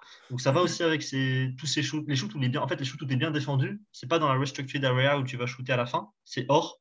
Et les shoots où il est bien défendu, bah, il est vraiment pas très bon là-dessus, alors que le moyenne NBA serait, est largement au-dessus de ça. Donc il a un petit peu ce. Même son il n'a pas, il a pas de petit flotteur, tu vois. Tu vois, un mec comme Steven Adams, il a son petit, son petit push shot là, qui, qui met à chaque fois. Lui, il n'a pas son petit flotteur encore. J'ai hâte de découvrir ce qu'il va pouvoir faire, par exemple, pendant, pendant l'intersaison, par exemple, parce que c'est sûr qu'il en aura un bientôt. Mais il n'a pas ce petit flotteur ou, ou ce ballon qui met très haut et qui tire, tu vois. Un mec euh, Duncan, par exemple, il n'a pas trop de flotteur. Mais il avait pas. Duncan, ce qu'il faisait, c'est qu'il l'a monté super haut et il shootait vraiment de très très haut et ça rentrait tout le temps. Il n'a pas ce, ce, petit tir qui, ce petit tir qui manque dans ces zones-là, on va dire. Et en plus, en plus souvent, souvent dans ces, dans ces zones-là, c'est euh, un tir qui déclenche le reste. Parce que quand tu as ton petit, comme tu disais, ton petit push à, la Steven Adams, pour un joueur aussi euh, talentueux qu'Evan Mobley et aussi euh, polyvalent, développer ce tir-là fera que la défense montera plus et qui pourra après, tu vois, faire dans un deuxième temps avec son travail de footwork, aller chercher auprès plus facilement. Tout est lié en fait. Tu te retournes mm, C'est ça. C'est bien sûr, bien sûr. C'est des choses à débloquer, on va dire, dans le jeu. C'est un peu un, truc que tu débloques et ça rend ton jeu encore meilleur au global et non juste cette euh, catégorie-là. Il y, a, y a un... Tu voulais qu'on parle euh, de quoi? Parce que moi, j'ai un autre, un autre gros axe de progression pour moi. Vas-y, vas-y, je t'en prie. Moi, j'en ai, un, ai un autre. Après, peut-être que c'est le même d'ailleurs, mais c'est mon gros axe de. qui, en, qui C'est une arborescence en fait. Un gros axe qui en ouais, je pense, autres. Je pense qu'on sera d'accord. On était aussi relevé celui-là. Il a chopé seulement 44 fautes cette saison au Mobley. Donc, il y a eu 44 fois une faute sur lui. Et il a été contré 22 fois. Voilà. C'est-à-dire que sur trois tirs de Mobley au panier, une fois il est contré deux fois il y a faute. Quand c'est sur les tirs où il y a quelque chose. Enfin, voilà. C'est trop. C'est beaucoup trop. Il faut qu'il soit plus agressif. Moi, ça va un petit peu avec la prise de poids aussi. Il n'a pas confiance assez en son corps en attaque pour euh, aller au charbon. Il est légèrement en retrait sur certains trucs. Du coup, il va tirer peu de lancers francs. Par exemple, comparé à Jared Allen à côté de lui, qui en tire quand même beaucoup plus, alors que Jared Allen n'est pas un joueur que tu vas casser les bras parce qu'il n'est pas trop mauvais au lancer franc. Et Mobley aussi n'est pas trop mauvais au lancer franc. Donc les gens vont pas faire exprès de faire faute dessus, mais il faut plus de lancers. Il faut, à terme, c'est vraiment un axe de progression. C'est ce qui lui fera passer plus tard de de 18 à 23 points, en fait, tout simplement, par saison. Tu vois, là, il a deux, deux lancers francs par match. Dis-toi que sans ça, il est quand même à 15 points. C'est ça qui est. Sans ça, il est à 15 très points. encourageant, en fait. À terme, à terme, on va dire que l'an prochain, il sera, je sais pas, à 18, 19 points sans ça. Et s'il ajoute ça, il sera à 23, on va dire, tu vois, l'an prochain ou dans deux ans. C'est ce qui change, en fait, entre les bons scoreurs et les très bons scoreurs, c'est les lancers francs. C'est très important, ça calme le match, ça te permet de respirer. Et voilà, et donc il est un petit peu soft parce que bah, j'utilise le mot, il est un petit peu soft en attaque parce que bah, il s'est fait contrer 22 fois et il a provoqué que 44 fautes. Pour moi, les, la, mise en, la mise en perspective de ces deux stats ensemble euh, montre clairement quelque chose qui manque un petit peu d'impact, un petit peu de ce truc en plus pour aller chercher des lancers. Mais par contre, c'est normal pour un rookie. Hein. C'est normal pour un rookie. Hein. C'est totalement normal pour un rookie. ça a une influence sur les pourcentages dont tu parlais tout à l'heure. C'est shoot à partir de la, de, au-dessus de la restricted area. Ça a un lien. Et ça a un lien aussi peut-être avec euh, le manque de, de comment dire le, manque de terminologie de son geste. C'est-à-dire que tu vois, quand j'en parlais tout à l'heure sur les hooks, parfois tu sais, il va avoir tendance à le, lancer un petit peu vite. Et c'est peut-être par peur du contre aussi, tu vois. Tandis que quand il aura pris confiance, il pourra bien finir, se dire Ok, j'ai fait mon taf, tac, j'ai mis ma distance, tac. Et là, il pourra bien finir, tu vois. Et, aussi, en fait, encore une fois, tout est lié, tu vois. C'est quand il aura débloqué ça, et ça vient peut-être de la prise de poids, je, je, pense qu'il doit prendre du poids, mais je ne pense pas qu'il doit en prendre tant que ça, tu vois, pour, pour, aller, au, pour aller au bout de, cette, cette, discussion. Mais. Euh, mais voilà, donc euh, voilà, c'est, tout est lié en fait. Les arguments se, se, lient de l'un, et l'autre. Euh, tu avais un autre point à souligner peut-être sur, ce, sur cet aspect précis ou pas Sur les fautes? Euh, Non, au final, ça, c'est factuel. Toi, tu en, avais un aussi sur l'attaque du coup? Moi, c'est la main gauche. Moi, c'est la main gauche. On l'a mentionné déjà. Ouais, on l'a mentionné. En fait, je, crois qu'il l'a fui un peu qu'il n'en a pas trop envie pour l'instant. Euh, qu'il part de l'extérieur, qu'il soit même dessous d'ailleurs. Il y a des situations que j'ai vues, par exemple, contre les Wizards il n'y a pas longtemps, euh, où il est défendu par Gafford, où euh, il reçoit. J'ai très bien l'exemple en tête. Il reçoit la balle, je crois que c'est Mark Cannon qui lui donne, tu vois, il, il joue dos au cercle, paf, paf, il avance un petit peu. Et vraiment, mais Gafford lui ouvre la ligne de fond, mais c'est trop facile trop facile. Il a juste à enrouler, comme le ferait magnifiquement bien Anthony Davis, par exemple. Il a juste à enrouler, paf, passer les joueurs derrière lui. Et c'est deux points cadeaux. Dunk, d'ailleurs, ou main gauche. Mais même dans la situation présente, même, c'est même un dunk. Et au final, il va aller s'enferrer à l'intérieur du jeu, tu vois, et essayer d'aller chercher un hook. Je crois qu'il marque au final. Hein. Mais euh, tu, c'est pas le panier le plus facile. Je pense qu'il le sait. Je pense qu'il sait qu'il y a l'ouverture, mais qu'il a, il le fuit encore un petit peu cette main gauche. Pour un rookie, il n'y a hein. absolument aucun problème. Je pense qu'il y a plein de rookies qui sont dans le même cas. Même sur le handle, sur le handle aussi, il a fui pas mal la main gauche, même sur la passe. Tu ne le verras jamais faire une passe à une main, main gauche. Tu vois. Alors que passe à une main, main droite, on en parlera un petit peu du jeu de passe. Pour le coup, hein, c'est quand même le rookie quand même. Tu vois. Ça peut y aller, oui, certes, mais il y a des aspects du jeu où on se dit il a 29 ans, tu vois. Et il y a des aspects où ça reste un rookie, donc le provocation de faute, exploser un petit peu au contact, faire utiliser sa main faible, qu'il utilise quand même très peu pour le coup. Après, il y a un point aussi du coup que je voulais souligner, c'est que par exemple Anthony Davis c'était un meneur jusqu'à qu'il pousse, euh, qu'il ait une forte poussée de croissance dans sa jeunesse. Mobley, lui, ça a toujours été un intérieur. En tout cas, je suis remonté jusqu'au lycée et ça, ça m'intriguait du coup pendant qu'on discutait. Je suis remonté jusqu'au lycée, ça a toujours été un intérieur. Donc euh, voilà, c'est un petit peu intéressant parce que bah, souvent à ce niveau-là, il n'avait pas besoin de sa main gauche pour dominer. Et du coup, bah, tu ne demandes pas à l'intérieur de développer nécessairement sa main gauche. Tu vois, après, bon, fin de lycée, il commençait à se rendre compte que la NBA, ça pouvait peut-être arriver. Et du coup, il a dû s'y mettre. Mais ce qui s'est mis un peu tard à développer sa main gauche, alors que bah, un extérieur, euh, voilà, enfin, toi et moi en extérieur, on sait bien qu'on est un petit peu obligé de l'utiliser de temps en temps. Quoi. Ouais.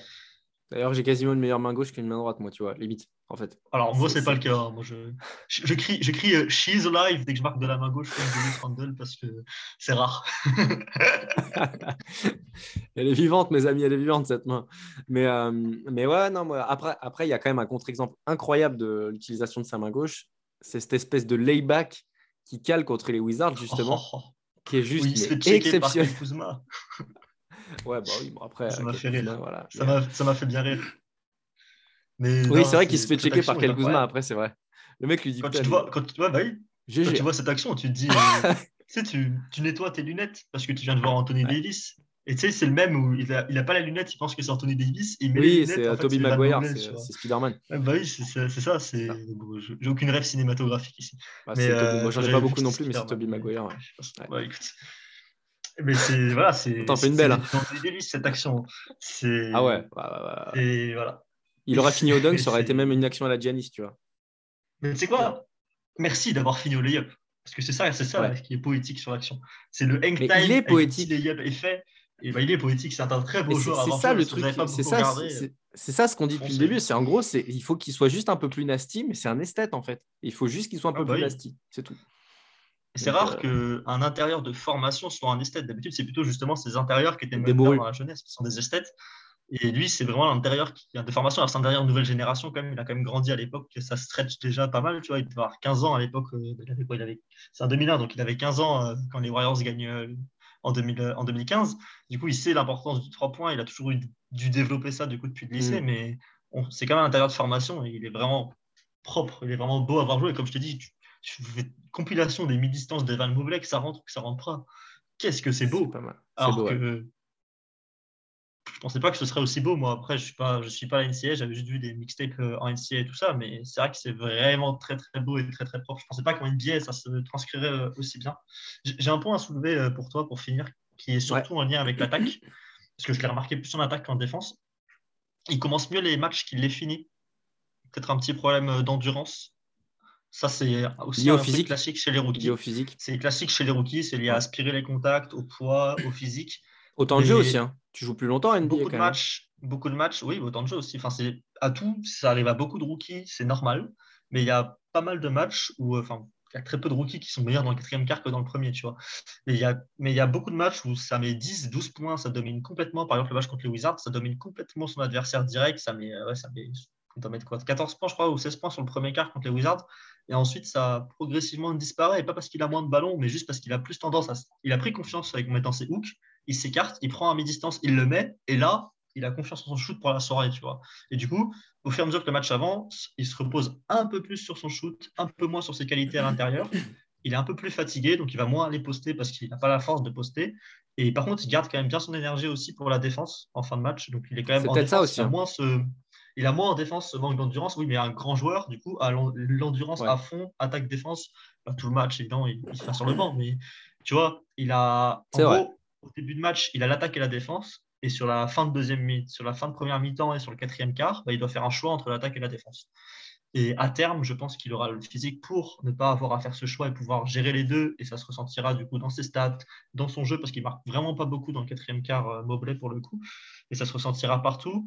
Et, ça viendra. Il y a un autre point, c'est qu'il n'a pas mis encore un seul panier clutch euh, cette saison aussi. Il a, eu un 3 points. C'est qu'un seul shoot, hein, mais il a eu un 3 points grand ouvert pour l'égalisation contre, contre les Pelicans et il l'a raté.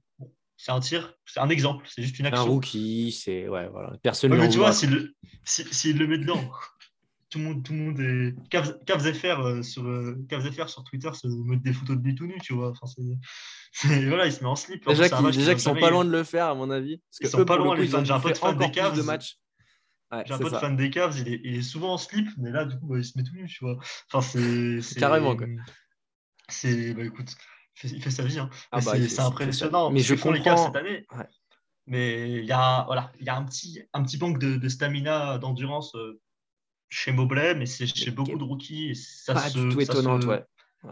Il faut un été de workout version NBA avec les coachs Complet. NBA derrière toi pour complet pour que ça aille mieux. Donc voilà, on espère vraiment aucune blessure pour le coup, surtout pour cet été. Il découvre, euh, pour Mobley. il, il découvre aussi une nutrition, il découvre aussi un, Ouais, oui, il une longueur de terrain, il découvre aussi euh, une gestion. Un euh, rythme de vie aussi, hein. partir à l'autre bout il des gérer le les interviews, le rythme de vie, Ouais, etc. ouais, il etc. Ça joue Le forcément sommeil, avec le des sommeil. C'est Tobias Harris qui a parlé que le sommeil en NBA, c'est c'est une dinguerie. Qui, qui a il avait alerté beaucoup de. Il y avait des études et tout ça, des scientifiques qui avaient alerté beaucoup la NBA sur le sommeil des joueurs, qui est euh, bah, presque inexistant. Si, si tu dors dans l'avion, parfois, enfin, c'est Ouais, ouais, bon, après, ils doivent épuisant. pas, ils doivent, ils pas avoir les sièges transa, transa je sais pas quoi. euh, Certes, on a nous. hein. les sièges Ryanair là. non mais c'est tu joues, tu joues tous les, tu joues, tu joues au mieux tous les deux jours. Tu, tu dois vraiment. Enfin, c'était très compliqué série, ça en avait parlé parce qu'il y avait des scientifiques qui avaient fait une étude là-dessus. Et il prend un petit peu ça, tu vois. C'est pour ça qu'il y a souvent le rookie wall dont on parle. C'est souvent une fatigue extrême qui fait perdre en lucidité le rookie dans la saison. À voir si Mobley l'aura. Pour l'instant, c'est l'inverse d'un rookie wall parce qu'il a fait ses quatre meilleurs matchs de la saison d'affilée là, euh, au retour de blessure. Donc ça lui a peut-être fait du bien d'ailleurs au passage du coup de revenir d'un petit temps de repos avec le Covid, euh, puisque bah, il a l'air d'être bien en jambes. Quoi. Ouais, c'est clair. C'est clair, c'est clair. Eh ben, écoute, euh, bon, le potentiel, on peut, on peut aller vite hein, dessus. De toute façon, le potentiel, c'est quoi? C'est Team Duncan 2.0 bah, écoute, pour moi, Team Duncan 2.0, c'est Anthony Davis. Du coup, euh, c'est Team Duncan 3.0, du coup. Anthony Davis 2.0. Ah, c'est chaud quand même de. Euh, je sais pas. J'arrive même pas à comparer les deux, tu vois. Défensivement, oui, mais offensivement, c'est Anthony Davis, c'est quelque chose quand même. Hein. Ah oui, du mal à... offensivement, c'est un niveau au-dessus, Anthony Davis. Mais parce que, parce que c'est la, la, NBA a évolué aussi et que mm. Tim Duncan, s'il était arrivé en même temps qu'Anthony Davis en NBA, je t'avoue que je pense qu'il aurait été capable de faire quasiment ce que fait Anthony Davis. Avec un peu moins de côté. Euh, bah, il était un peu plus grand et un peu moins rapide, on va dire. Un peu moins de côté handle, je vais au panier, tu vois. Mais... Ouais. Un peu moins, mais un tout petit peu moins de footwork, peut-être, j'en sais rien, et encore. Ouais, oui, peut-être. On compare les on l'a anti, et Davis, les deux sont top 10 all time. Hein. Voilà, ça c'est dit. De quoi? T'as dit quoi? Les deux, les deux doivent être top 10 all-time en termes de footwork, en termes d'intérieur. Hein. Duncan et ah AD. Donc... Euh. Moi, je, je, je, m'énerve de voir des choses. Davis euh, ne l'utilise pas plus dans, ses dans les matchs, d'ailleurs. ça m'énerve. Dès qu'il stretch, il m'énerve. À la limite, j'ai envie de dire, ah. gars, tu peux mettre 40 points par match avec ton footwork. Enfin, bref. Bref. Tout ça pour dire que oui, oui. Tout ça pour dire qu'Evan Mobley là. Alors, il a du taf sur le footwork, par contre. Hein. Il a beaucoup, dur de beaucoup dire taf sur le carrière. Footwork, Ouais, et puis on ne compare pas pour la carrière, parce qu'une carrière à la Team Duncan, bah, il y a beaucoup de monde qui rêverait de l'avoir en NBA. Même, je pense que je pense qu'il y a quasiment tous les joueurs qui sont passés par l'NBA et de très très grands joueurs qui rêvent d'avoir un mec comme Larry Bird aimerait avoir eu la carrière de Team Duncan. la longévité plus les titres, plus le succès collectif continu, je te jure, même lui, il aimerait avoir la carrière de Team Duncan. Tu vois, donc, la carrière, on ne peut pas lui souhaiter. Par contre, défenseur de l'année, ça, je suis sûr qu'il l'aura un jour. Pour moi, c'est une évidence quand tu vois au niveau dans lequel il est dans sa saison rookie, tu vois le Il peut être top 10 meilleur défenseur de tous les temps. C'est une évidence. J'ai du mal avec euh, des euh, potentiels all-time comme ça. Mais ça, ne pas mouiller, j'ai du mal à juger. mais oui, oui, oui, c'est un peu provoque, c'est un peu provoque, mais en fait, dans l'idée, tu vois, on a, on a mis en avant tellement de polyvalence. Dans l'idée, on a mis en avant tellement de polyvalence, tellement de capacité, tellement de, de, de, de, de, de, coches, de, de cases qui sont cochées, pardon, qu'en fait, tu te dis, putain, euh, ce mec-là, en fait, il peut rouler sur la ligue défensivement pendant 20 ans. Tu as trois mecs en NBA actuellement qui vont y rentrer dans ton top 10-12. Hein. Gobert, pour moi, Gobert, Draymond et Giannis. Euh. Non, mais oui, non, mais c'est pas. Pour moi, ces trois, ils rentrent déjà, mais oui, oui. Je l'ai dit sans le dire, je l'ai dit sans le dire, mais ce que je veux dire, c'est que ce gars-là peut, peut très facilement rentrer dans cette conversation, tu vois. Tu, vois le niveau actuel de Bama Bayo Ouais. On est d'accord que ça, c'est une sorte de plancher pour Mobley. C'est au minimum. court-termiste même. C'est court-termiste. Ouais, ouais, ça, on va dire qu'au minimum, dans deux ans, c'est quoi Au minimum, la, saison prochaine, c'est le Bama Bayo qu'on voit à peu près euh, prime Bama Bayo, on va dire. C'est, pour moi, c'est, l'objectif, sachant que je trouve que du son, du coup. son, shoot est meilleur. Son shoot est meilleur, ouais, qu'il prenne un peu de poids. Mais ça, ça, on va en parler du coup. J'ai une question pour toi. Euh, poste 4 ou poste 5, euh, Mobley, on va dire dans 5 ans? Poste 4. quel poste? Poste 4 toujours? Ah ouais. Non, il a, il a trop de dispo... du coup. Hein. Il faut, bah ouais, mais c'est pour ça. Moi, c'est pour ça que je et on en a un peu parlé quand on parlait du shoot, moi que je trouve très bon. Juste, je trouve le voilà le déclenchement du tir un peu lent, mais euh, en dehors de ça, il a, euh, il a les envies, il a les déplacements d'un poste 4, tu vois. Euh, c'est peut-être aussi dû au fait qu'il ait Jared Allen avec lui, hein, sûrement même.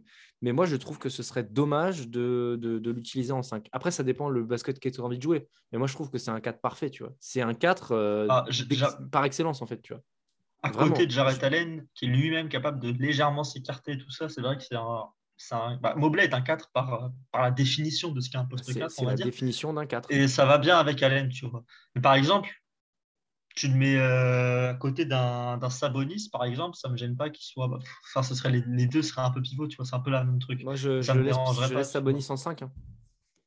Ouais, bah oui, Sabonis, serait le 5, mais tu vois, c'est pas une raquette qui me dérange, alors que Mobley, on peut dire qu'il est le 5. À côté d'un Zion, pour moi, ça peut marcher aussi, mais c'est une autre histoire. Mais ça pourrait marcher, tu vois, par exemple. Eh, exemple concret, tu mets, tu mets euh, Mobley aux Wolves aujourd'hui à la place de Towns. Je sais pas, hein, je- je- Euh, j'extrapole. Non, Non, mais c'est bizarre. Par rapport, par à la, non, mais par rapport à la notion de poste 5. Ah bah oui, non, mais en poste 4, c'est du délire. Ah oui, c'est même, pas- c'est même pas la peine. Mais dans la, dans la notion de poste 5, tu vois, j'essaye de même, de même mettre en tête un Mobley aujourd'hui dans une équipe qui aurait euh, qui a un 5 dominant. Tu le mets par exemple aux Sixers, tu le mets par exemple euh, aux Wolves, tu le mets, tu le mets dans ces équipes-là, Oui, tu le bah, mets par exemple, tu vois. euh, tu, on, on a beaucoup comparé à Bama Bayo. Euh, si jamais Evan Mobley prend 15 kilos de muscle et qu'il est toujours aussi rapide, il peut jouer poste 5, c'est pas un problème. Bama Bayo le fait très bien à Miami, tu vois. Mais euh, ce Mobley-là est un 4 dans la définition la plus pure. Le Mobley dans 10 kilos, j'ai besoin de voir pour savoir, tu vois. Mais pour moi, c'est un 4 dans sa définition la plus pure. Donc, du coup, j'ai pas très envie de le voir en 5. J'ai envie, en fait, que ce joueur-là force les franchises à prendre un 5 pour l'utiliser en poste 4. qu'il fasse, qu'il fasse un changement inverse et qu'on arrête d'avoir un ailier en 4. Tu veux Ouais. qu'on retourne au poste 4 tu veux, tu veux le retour de Tim Duncan. Quoi. Bah ouais, On l'a bien oui. compris. Mais moi, c'est un, un des joueurs que j'ai préféré regarder dans ma, dans ma vie, euh, Tim Duncan. Donc, euh, quand je vois un petit comme ça qui arrive, qui, qui lui ressemble un peu, je dis, oh, vas-y, let's go, tu vois. Je suis obligé On est, on je deux fans des Lakers, hein, pour préciser. Alors, Ouais, moi, mais moi, j'aime le basket. euh, Je suis fan des Lakers, je ne jamais les pareil, Lakers, voilà. mais je suis fan de basket aussi. Bien sûr, Euh, on aime le basket d'ailleurs, du coup, donc on ne regarde pas les Lakers. On ne regarde pas non plus les Kings et les Celtics d'ailleurs, pour préciser. Voilà, c'est ça. Et on, on les regarde hein, d'ailleurs. Enfin, moi, les Kings, euh, j'ai du mal à les regarder, mais euh, les, les Celtics, je les regarde beaucoup et sans avoir l'envie pas. se dérouiller tous les week-ends, tu vois. enfin tous les jours. Mm. Donc, euh, non, non, avant tout. euh, Vas-y, dis-moi. Euh, bah là, J'en ai une autre après dans les toi. choses actuelles, il est sur contrat rookie aux Cavs pour 4 ans euh, avec le contrat rookie Mobley. La raquette Jared Allen est sous contrat pareil pour 4 ans? Pour toi, la raquette Mobley-Allen, est-ce que ça peut être genre une raquette avec Garland à la main qui a montré de belles choses cette saison? Est-ce que tu penses que, je me mouille, hein, est-ce que tu penses que les Cavs là, ils peuvent construire quelque chose qui peut avoir le potentiel qu'a qui a potentiel genre finale de conf, finale NBA pour toi? Ouais. Pour toi, ça peut, ça, est-ce que pour toi, ça peut genre d'ici 4 ans gagner le titre? Ouais, parce que Garland est en train de. En fait, l'inconnu pourrait être Garland, mais en fait, Garland est en train de faire une super Bah saison non. aussi, tu vois. C'est plus, plus une inconnue. D'ailleurs, je suis amoureux de ce joueur. Je croyais en lui à sa draft. J'étais extrêmement déçu de sa saison rookie, qui était un peu bizarre, et de sa saison même NCAA, qui était coupée. Parce que pour moi, c'est le nouveau Damien Lillard, Darius Garland avant sa draft. J'en parlais à mes potes comme le nouveau Damien Lillard. J'étais à fond dessus. Faut qu'il se Et du coup, j'étais très alors, hein, déçu. parce qu'il est très puis, rapide euh, quand même. Et puis, tu sais, s'il était, il s'était blessé, il avait fait que 5 matchs NCAA, donc il avait joué qu'un petit peu. Il s'était blessé aussi sa première saison Ah, C'est NBA. vrai, t'as raison. Et bah, désolé, hein, mais ton Sacré joueur, hein. cette saison, il fait, il fait une meilleure saison que Damien Lillard, donc j'ai raison en soi. non, mais Après, ça, c'est sacré, c'est sacré joueur. 40% de Damien Lillard et on ne sait pas combien de pourcents, mais Oui, beaucoup plus quand même de Garland. Donc, euh, donc Ouais, euh, ouais, non, en fait, joueur. l'axe, l'axe euh, en fait, il faudrait juste que les Cavs aient un, aient un poste 3 qui attaque le cercle. Il, il faut un attaquant dans cette équipe. T'imagines, tu mets, t'imagines, tu mets Butler dans cette équipe? Ouais, Dans le profil, dans le profil. Butler ou euh, mais franchement même Tobias Harris. Ah, il il aime pas, il aime pas trop avec les jeunes. Il aime pas trop être avec des jeunes, Butler. Mais dans le profil joueur, après Butler s'adapte un peu à tout, mais dans le profil joueur, un mec qui attaque le cercle comme ça, qui va chercher des lancers, parce qu'il n'y a pas grand monde qui va chercher les lancers euh, aux Cavs. Ouais, je parlais de carré. Tobias Bref, Harris, mais dans tous les Tobias cas, Harris shoot, shoot beaucoup en fait. Donc, euh, euh, Faut, ouais, ouais, faut Butler, renvoyer ouais. Sexton quelque... Tu échanges Sexton contre, contre ce mec qui va, qui va te qui va aller cher- mettre 22 points par match, chercher pas mal de lancers, défendre bien. Donc, euh, ouais, Je, pense- je sais pas pourquoi j'ai pensé à. ah, c'est- complètement abusé, mais j'ai pensé à Devin Booker d'un coup. Ce qui est complètement abusé, évidemment, et ce qui en termes de salary cap est injouable. Bah non, parce que non, parce que tu as Mobley sur contrat rookie, tu as Allen Oui, sur mais 20 millions dans d'années quatre ans. et as... Dans Tu sais que 4 ans, tu vois la perspective d'un quatuor. Ah euh, Garland, Non, j'ai rien dit. Ils n'ont pas d'argent cet été, ils ont Kevin Love. je me projette, je me projette, je me dis, attends, un, un, un, un quatuor, euh, un quintet même, euh, Garland, euh, Garland, Booker, Okoro, Mobley, Mobley Allen, mais c'est une dynastie en fait. C'est vrai qu'il y a Okoro. Tu sais que si si Okoro il connaît un jump offensif aussi, ça peut être ce joueur dont on parle. hein. Je sais pas. Je sais pas, parce qu'il a aussi les aptitudes défensives. Je, je sais pas, il faut qu'il développe son tir aussi, quand même, malgré tout. Mais si tu as un 2, admettons, tu as un 2 qui est un vrai, un vrai attaquant, tu vois, un, un Dwayne Wade, allez, tu vois, genre, euh, tu, tu- c'est- le, le pendant parfait de ce trio. Un, un McCollum plutôt, parce que Don Wade il est attaquant et défenseur. pour le coup. Oui, mais je veux dire, si tu as la défense, c'est un, un- un sacré bonus. Mais oui, un CJ McCollum, si tu veux. Que tu peux Hmm, un sur peu défense, tu en déjà avec cette raquette-là. Avec cette raquette-là, hein, désolé, mais une raquette. Mobley Allen, t'es top 5 défense, quoi qu'il arrive en NBA. hein. C'est ça, donc tu peux, tu peux te permettre d'avoir un attaquant pur. Bien sûr, bien sûr. Donc, euh, non, je pense que tu peux aller chercher une finale de conf euh, sans blessure avec un, et avec euh, aussi JB Bickerstaff qui confirme, hein, parce qu'on on a quand même, on lui a quand même pas mal cassé du sucre sur le dos. Il faut voir si c'est pas, si c'est pas le, le, générationnel. Pour l'instant, il utilise très bien les armes qu'il a avec lui, donc c'est génial. Mais si, si, tout va dans ce même sens, pour moi, ça peut aller faire une finale NBA, tu vois. Avec un trio pareil. En général, les, les trios qui marchent, c'est souvent des trios 1-4-5, 1-3-4. 1 3-5. 1 3-5 souvent. 1 3-5, mais un 4-5, ça peut marcher aussi, tu vois. Quand tu as une relation fusionnelle entre bah ton, 4 et ton 5 et que c'est vraiment deux postes affirmés, que ça ne se marche pas dessus, etc., bah écoute, vois pas de problème, tu vois. Team, team Duncan, David Robinson, hein. on est parti. des comparaisons qui vont vraiment trop loin. Genre surtout que David Robinson et Jared Allen, c'est pas vraiment le même basket non plus, tu vois. Genre... C'est vrai. Faut pas abuser. C'est plus pour la blague. Ouais, bien sûr, bien sûr, bien sûr, Mais, euh, Samson et Kim Johan. Oui, ouais, toujours plus, ouais. ouais. Continuons. Mais, Ça euh... jamais. non, c'est plus euh, Karl Malone et euh, comment il s'appelait déjà euh, Merde. L'intérieur complètement abusé là. De quoi? Le contrat fou là. Ah, Mark Eaton. Mark Eaton. Karl Malone, Mark Eaton, continuons. Mais, euh, mais bref, non, euh, redevenons sérieux quand même. Euh, moi, ma question que j'avais à te poser, je ne sais pas si tu en as encore une, mais moi, ma question, euh, c'est est-ce que. T'en as une, ok. Est-ce qu'on ne doit pas craindre des caves d'une moblée dépendance, notamment défensive? Quand on le regarde un peu trop jouer, quoi. Pour l'instant, non. Parce que Jared Allen est un très bon défenseur aussi. Donc pour l'instant, non. C'est-à-dire que si Mobley ne peut pas être sur le terrain parce que tu as vraiment genre quatre ailiers et un pivot quand, quand tu affrontes l'équipe, imaginons, tu affrontes, euh, les Warriors par exemple. Donc tu as Jared Allen qui est sur. Euh, qui est sur euh, as Jared Allen ou Mobley qui est sur Draymond Green, et tu es obligé de faire un choix entre Mobley et Allen tu vois, sur le terrain. Et si Mobley est bench à ce moment-là, Allen ne me fait pas peur. Si Allen est bench, Mobley ne me fait pas peur, tu vois, dans les deux cas. Donc non, il n'y a pas une dépendance pour moi défensive actuellement au point où par exemple le Jazz a une dépendance par rapport à Rudy Gobert, tu vois, en défense le Jazz a besoin de Gobert pour que sa défense soit bonne, et le Jazz ne peut pas toujours mettre Gobert parce que des fois, bah, tu as Chris Paul en face, ou tu as James Harden qui va exploiter. Voilà. il est quand même parce que le jeu Gobert, mais en playoff, on a vu des choses. Voilà. Mais pour moi, non, tu n'as pas une dépendance à ce point-là maintenant. Par contre, si Mobley est ton pivot, bah, tu auras le même genre de dépendance que Gobert. Mais le problème, c'est que enfin, le problème, l'avantage, c'est que Mobley tient quand même beaucoup mieux sur les extérieurs. Donc, finalement, j'ai du mal Dieu sait que Gobert a fait des progrès là-dessus. Hein. Moi, c'est ce que je respecte le plus dans sa défense. Gobert a hein, fait des progrès, ouais. franchement. Hein. Alors que c'est particulier de dans son développement sur, sur, un truc qui est surtout physique. Sur un truc qui est surtout physique, quand même, c'est difficile de progresser ta rapidité latérale, tu ne te l'inventes pas, tu vois, normalement. Et Gobert a réussi à progresser là-dessus, c'est impressionnant. Mais Mobley, du coup, bah, en fait, vu qu'il peut tenir même en meneur sur une action, pas sur un match, mais sur une action, et qu'il peut aussi un petit peu stretch en attaque, je ne vois pas pourquoi il, aurait, il pourrait euh, ne pas avoir sa place sur un terrain de biais à tout moment, en fait. On verra, bon, cette saison en playoff, c'est un rookie, donc on verra ce qui se passera, mais moi, pour moi, non, pour moi, il n'y aura pas de dépendance. Pour moi, c'est. Enfin, sauf si vraiment il se pète, quoi, s'il se blesse. Mais pour moi, il n'y aura pas de problème s'il y a un problème de. Actuellement, il n'y aura pas trop de problème parce que tu as Allen, tu vois. Mais sans Allen, il pourrait y avoir. Mais... Je t'ai posé la question parce que je me souviens quand il avait été blessé, il y avait eu un petit delta quand même. Ouais, en défense, quand même. Un peu, c'était un peu moins bien, quand même.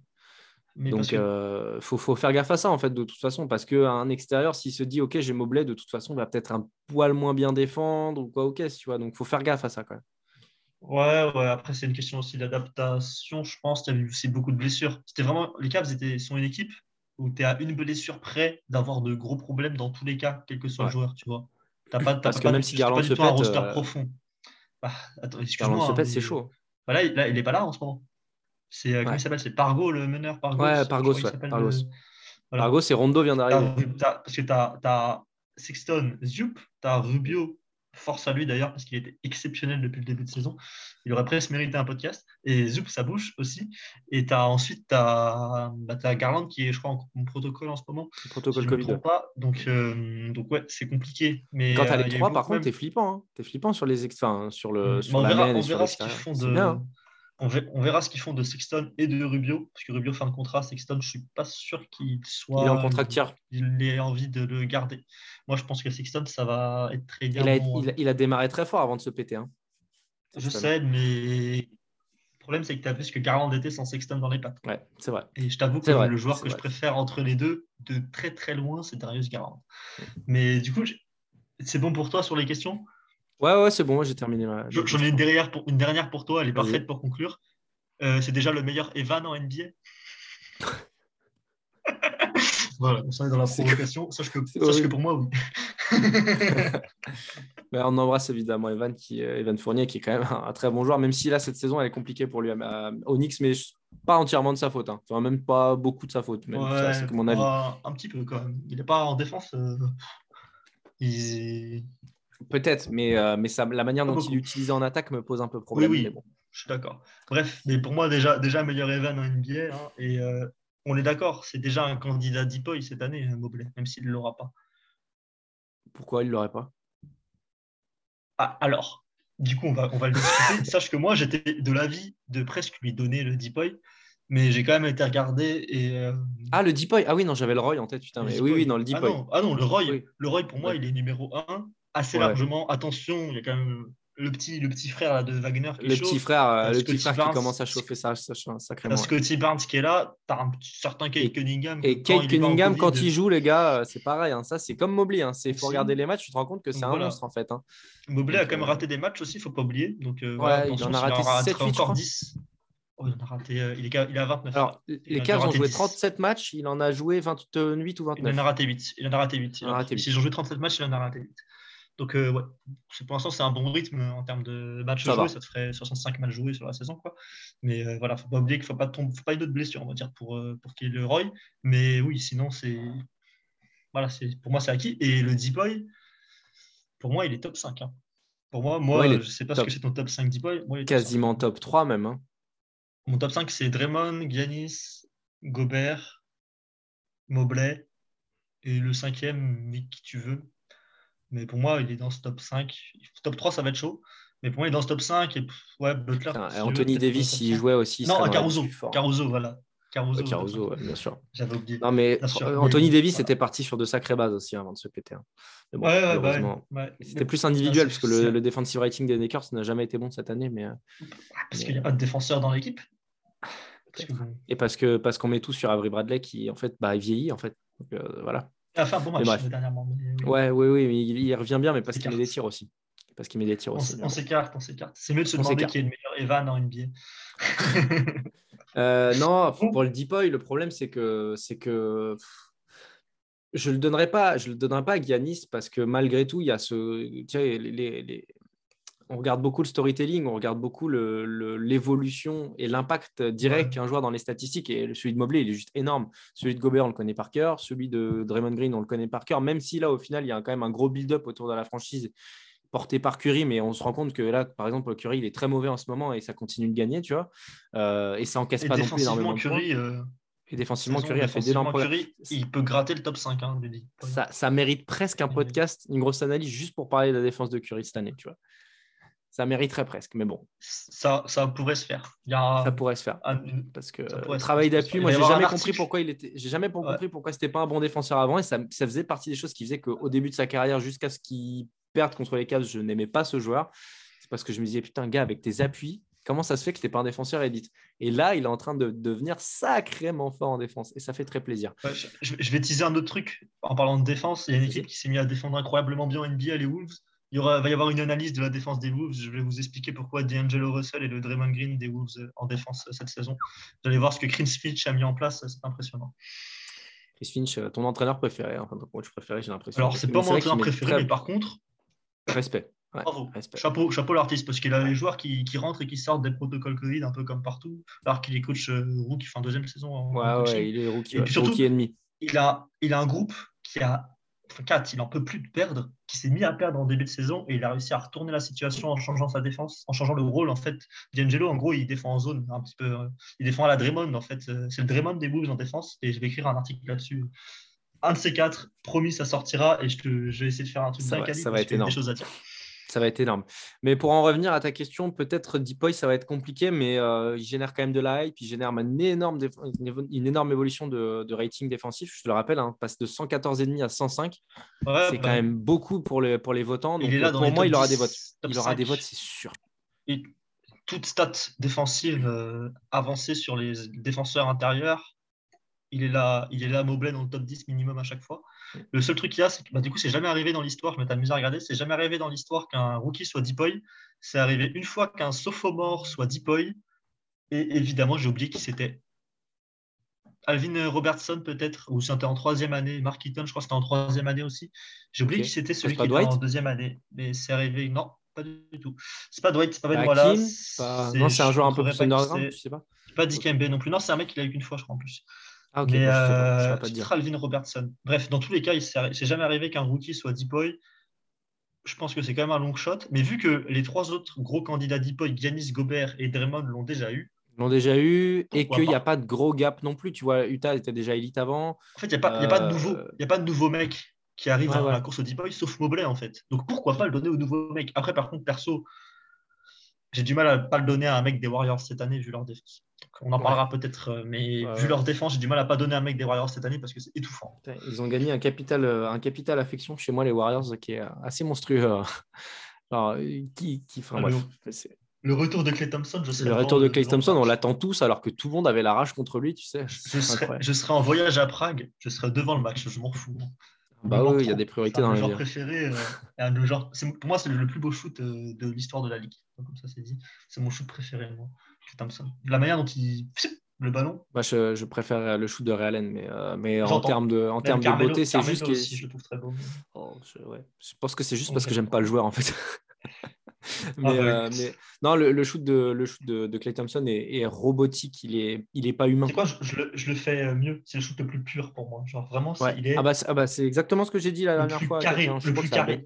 Le plus carré, genre. Le plus carré, si tu préfères. C'est Bah, pas le plus beau, disons que- mais c'est le plus carré, genre. Disons que si tu dois montrer un tir à quelqu'un qui doit apprendre à shooter, c'est le shoot de Clay Thompson. C'est pas le shoot de Ray Allen. Le shoot de Ray Allen, il est compliqué. hein. C'est le shoot de Clay Thompson, sûr et Ah certain. bah Tu Ryan, montes il, monte haut. Clay Thompson, il saute quasiment pas. C'est vraiment. Non, mais la est gestu aussi. La gestu est trop la rapide. gestu, La gestu est trop rapide. Tu as besoin d'avoir Ah bah un gainage, tu as besoin d'avoir un équilibre, euh, un équilibre, un équilibre des hanches que, que, que tout le monde ne peut pas avoir. C'est juste écarte- il écarte c'est pas mal justement pour ces raisons-là. C'est justement pour ces raisons-là que je préfère le shoot d'Allen, qui je trouve euh, est la conséquence d'un travail physique de préparation au- et de shoot compliqué qui est juste Ouais, bah ouais. oh, Qui est une dinguerie, je suis d'accord. hein. une dinguerie. Bref. Après, c'est Michael Red, mon choix numéro anglais. 2, mais c'est totalement subjectif. Euh, J'aime beaucoup trop les shooters gauchers, c'est pour ça. Mais bref. Mais bref. J'aime bien On le a- show de, de D'Angelo Russell et James Harden ici. Donc, euh, j'ai un problème avec les gauchers, moi aussi. Ah ouais, Bah, ça me va, c'est parfait. C'est pour ça qu'on fait les grosses analyses ensemble d'ailleurs. Allez, on en a fini en tout cas. N'hésitez pas à nous donner votre avis sur Evan Mobley, sur ce qu'on a dit aussi. Il y a peut-être des choses qu'on a oubliées, même si on a quand même, je trouve qu'on a, on a essayé de bosser un maximum en tout cas pour vous proposer une analyse complète. Vous l'aurez compris, on adore le joueur. euh, Ouais, c'est quasiment une heure et je demie. crois. Je pense que bon, on l'a fait notre belle analyse bien complète. hein. Je pense. Je pense que les gens, s'ils sont pris dans le, dès le début, ils vont suivre jusqu'au bout. Enfin, j'espère en tout cas. J'espère que ça vous a plu. On se retrouvera bah, peut-être dans, normalement dans 15 jours à peu près. C'est un peu notre rythme qu'on s'était décidé euh, pour faire les grosses analyses. Donc, la grosse analyse numéro 6, Evan Mobley, c'est donc terminé. N'hésitez pas à nous donner votre avis, à bien nous référencer aussi. N'oubliez pas, mettre les petites étoiles ou mettre les petits, euh, les petites, euh, les petits, les petits j'aime ou je sais pas quoi pour faire en sorte qu'on soit mieux référencé pour mettre en valeur ce contenu. Ça nous a tenu beaucoup à cœur en tout cas de faire ce- cette discussion autour de Mobley. Ça fait quasiment deux mois qu'on en parle, donc ça fait deux mois qu'on bosse dessus, donc ça fait deux mois qu'on on voit les matchs de Mobley. Donc, euh, donc voilà, merci Guillaume, à très vite. Merci à toi, Clément. Salut, ciao, ciao. salut. Merci à tous d'avoir été jusqu'au bout du podcast. Encore une fois, si ça vous a plu, n'hésitez pas à mettre une bonne note sur les plateformes, ça améliore notre visibilité. Encore merci et à très vite.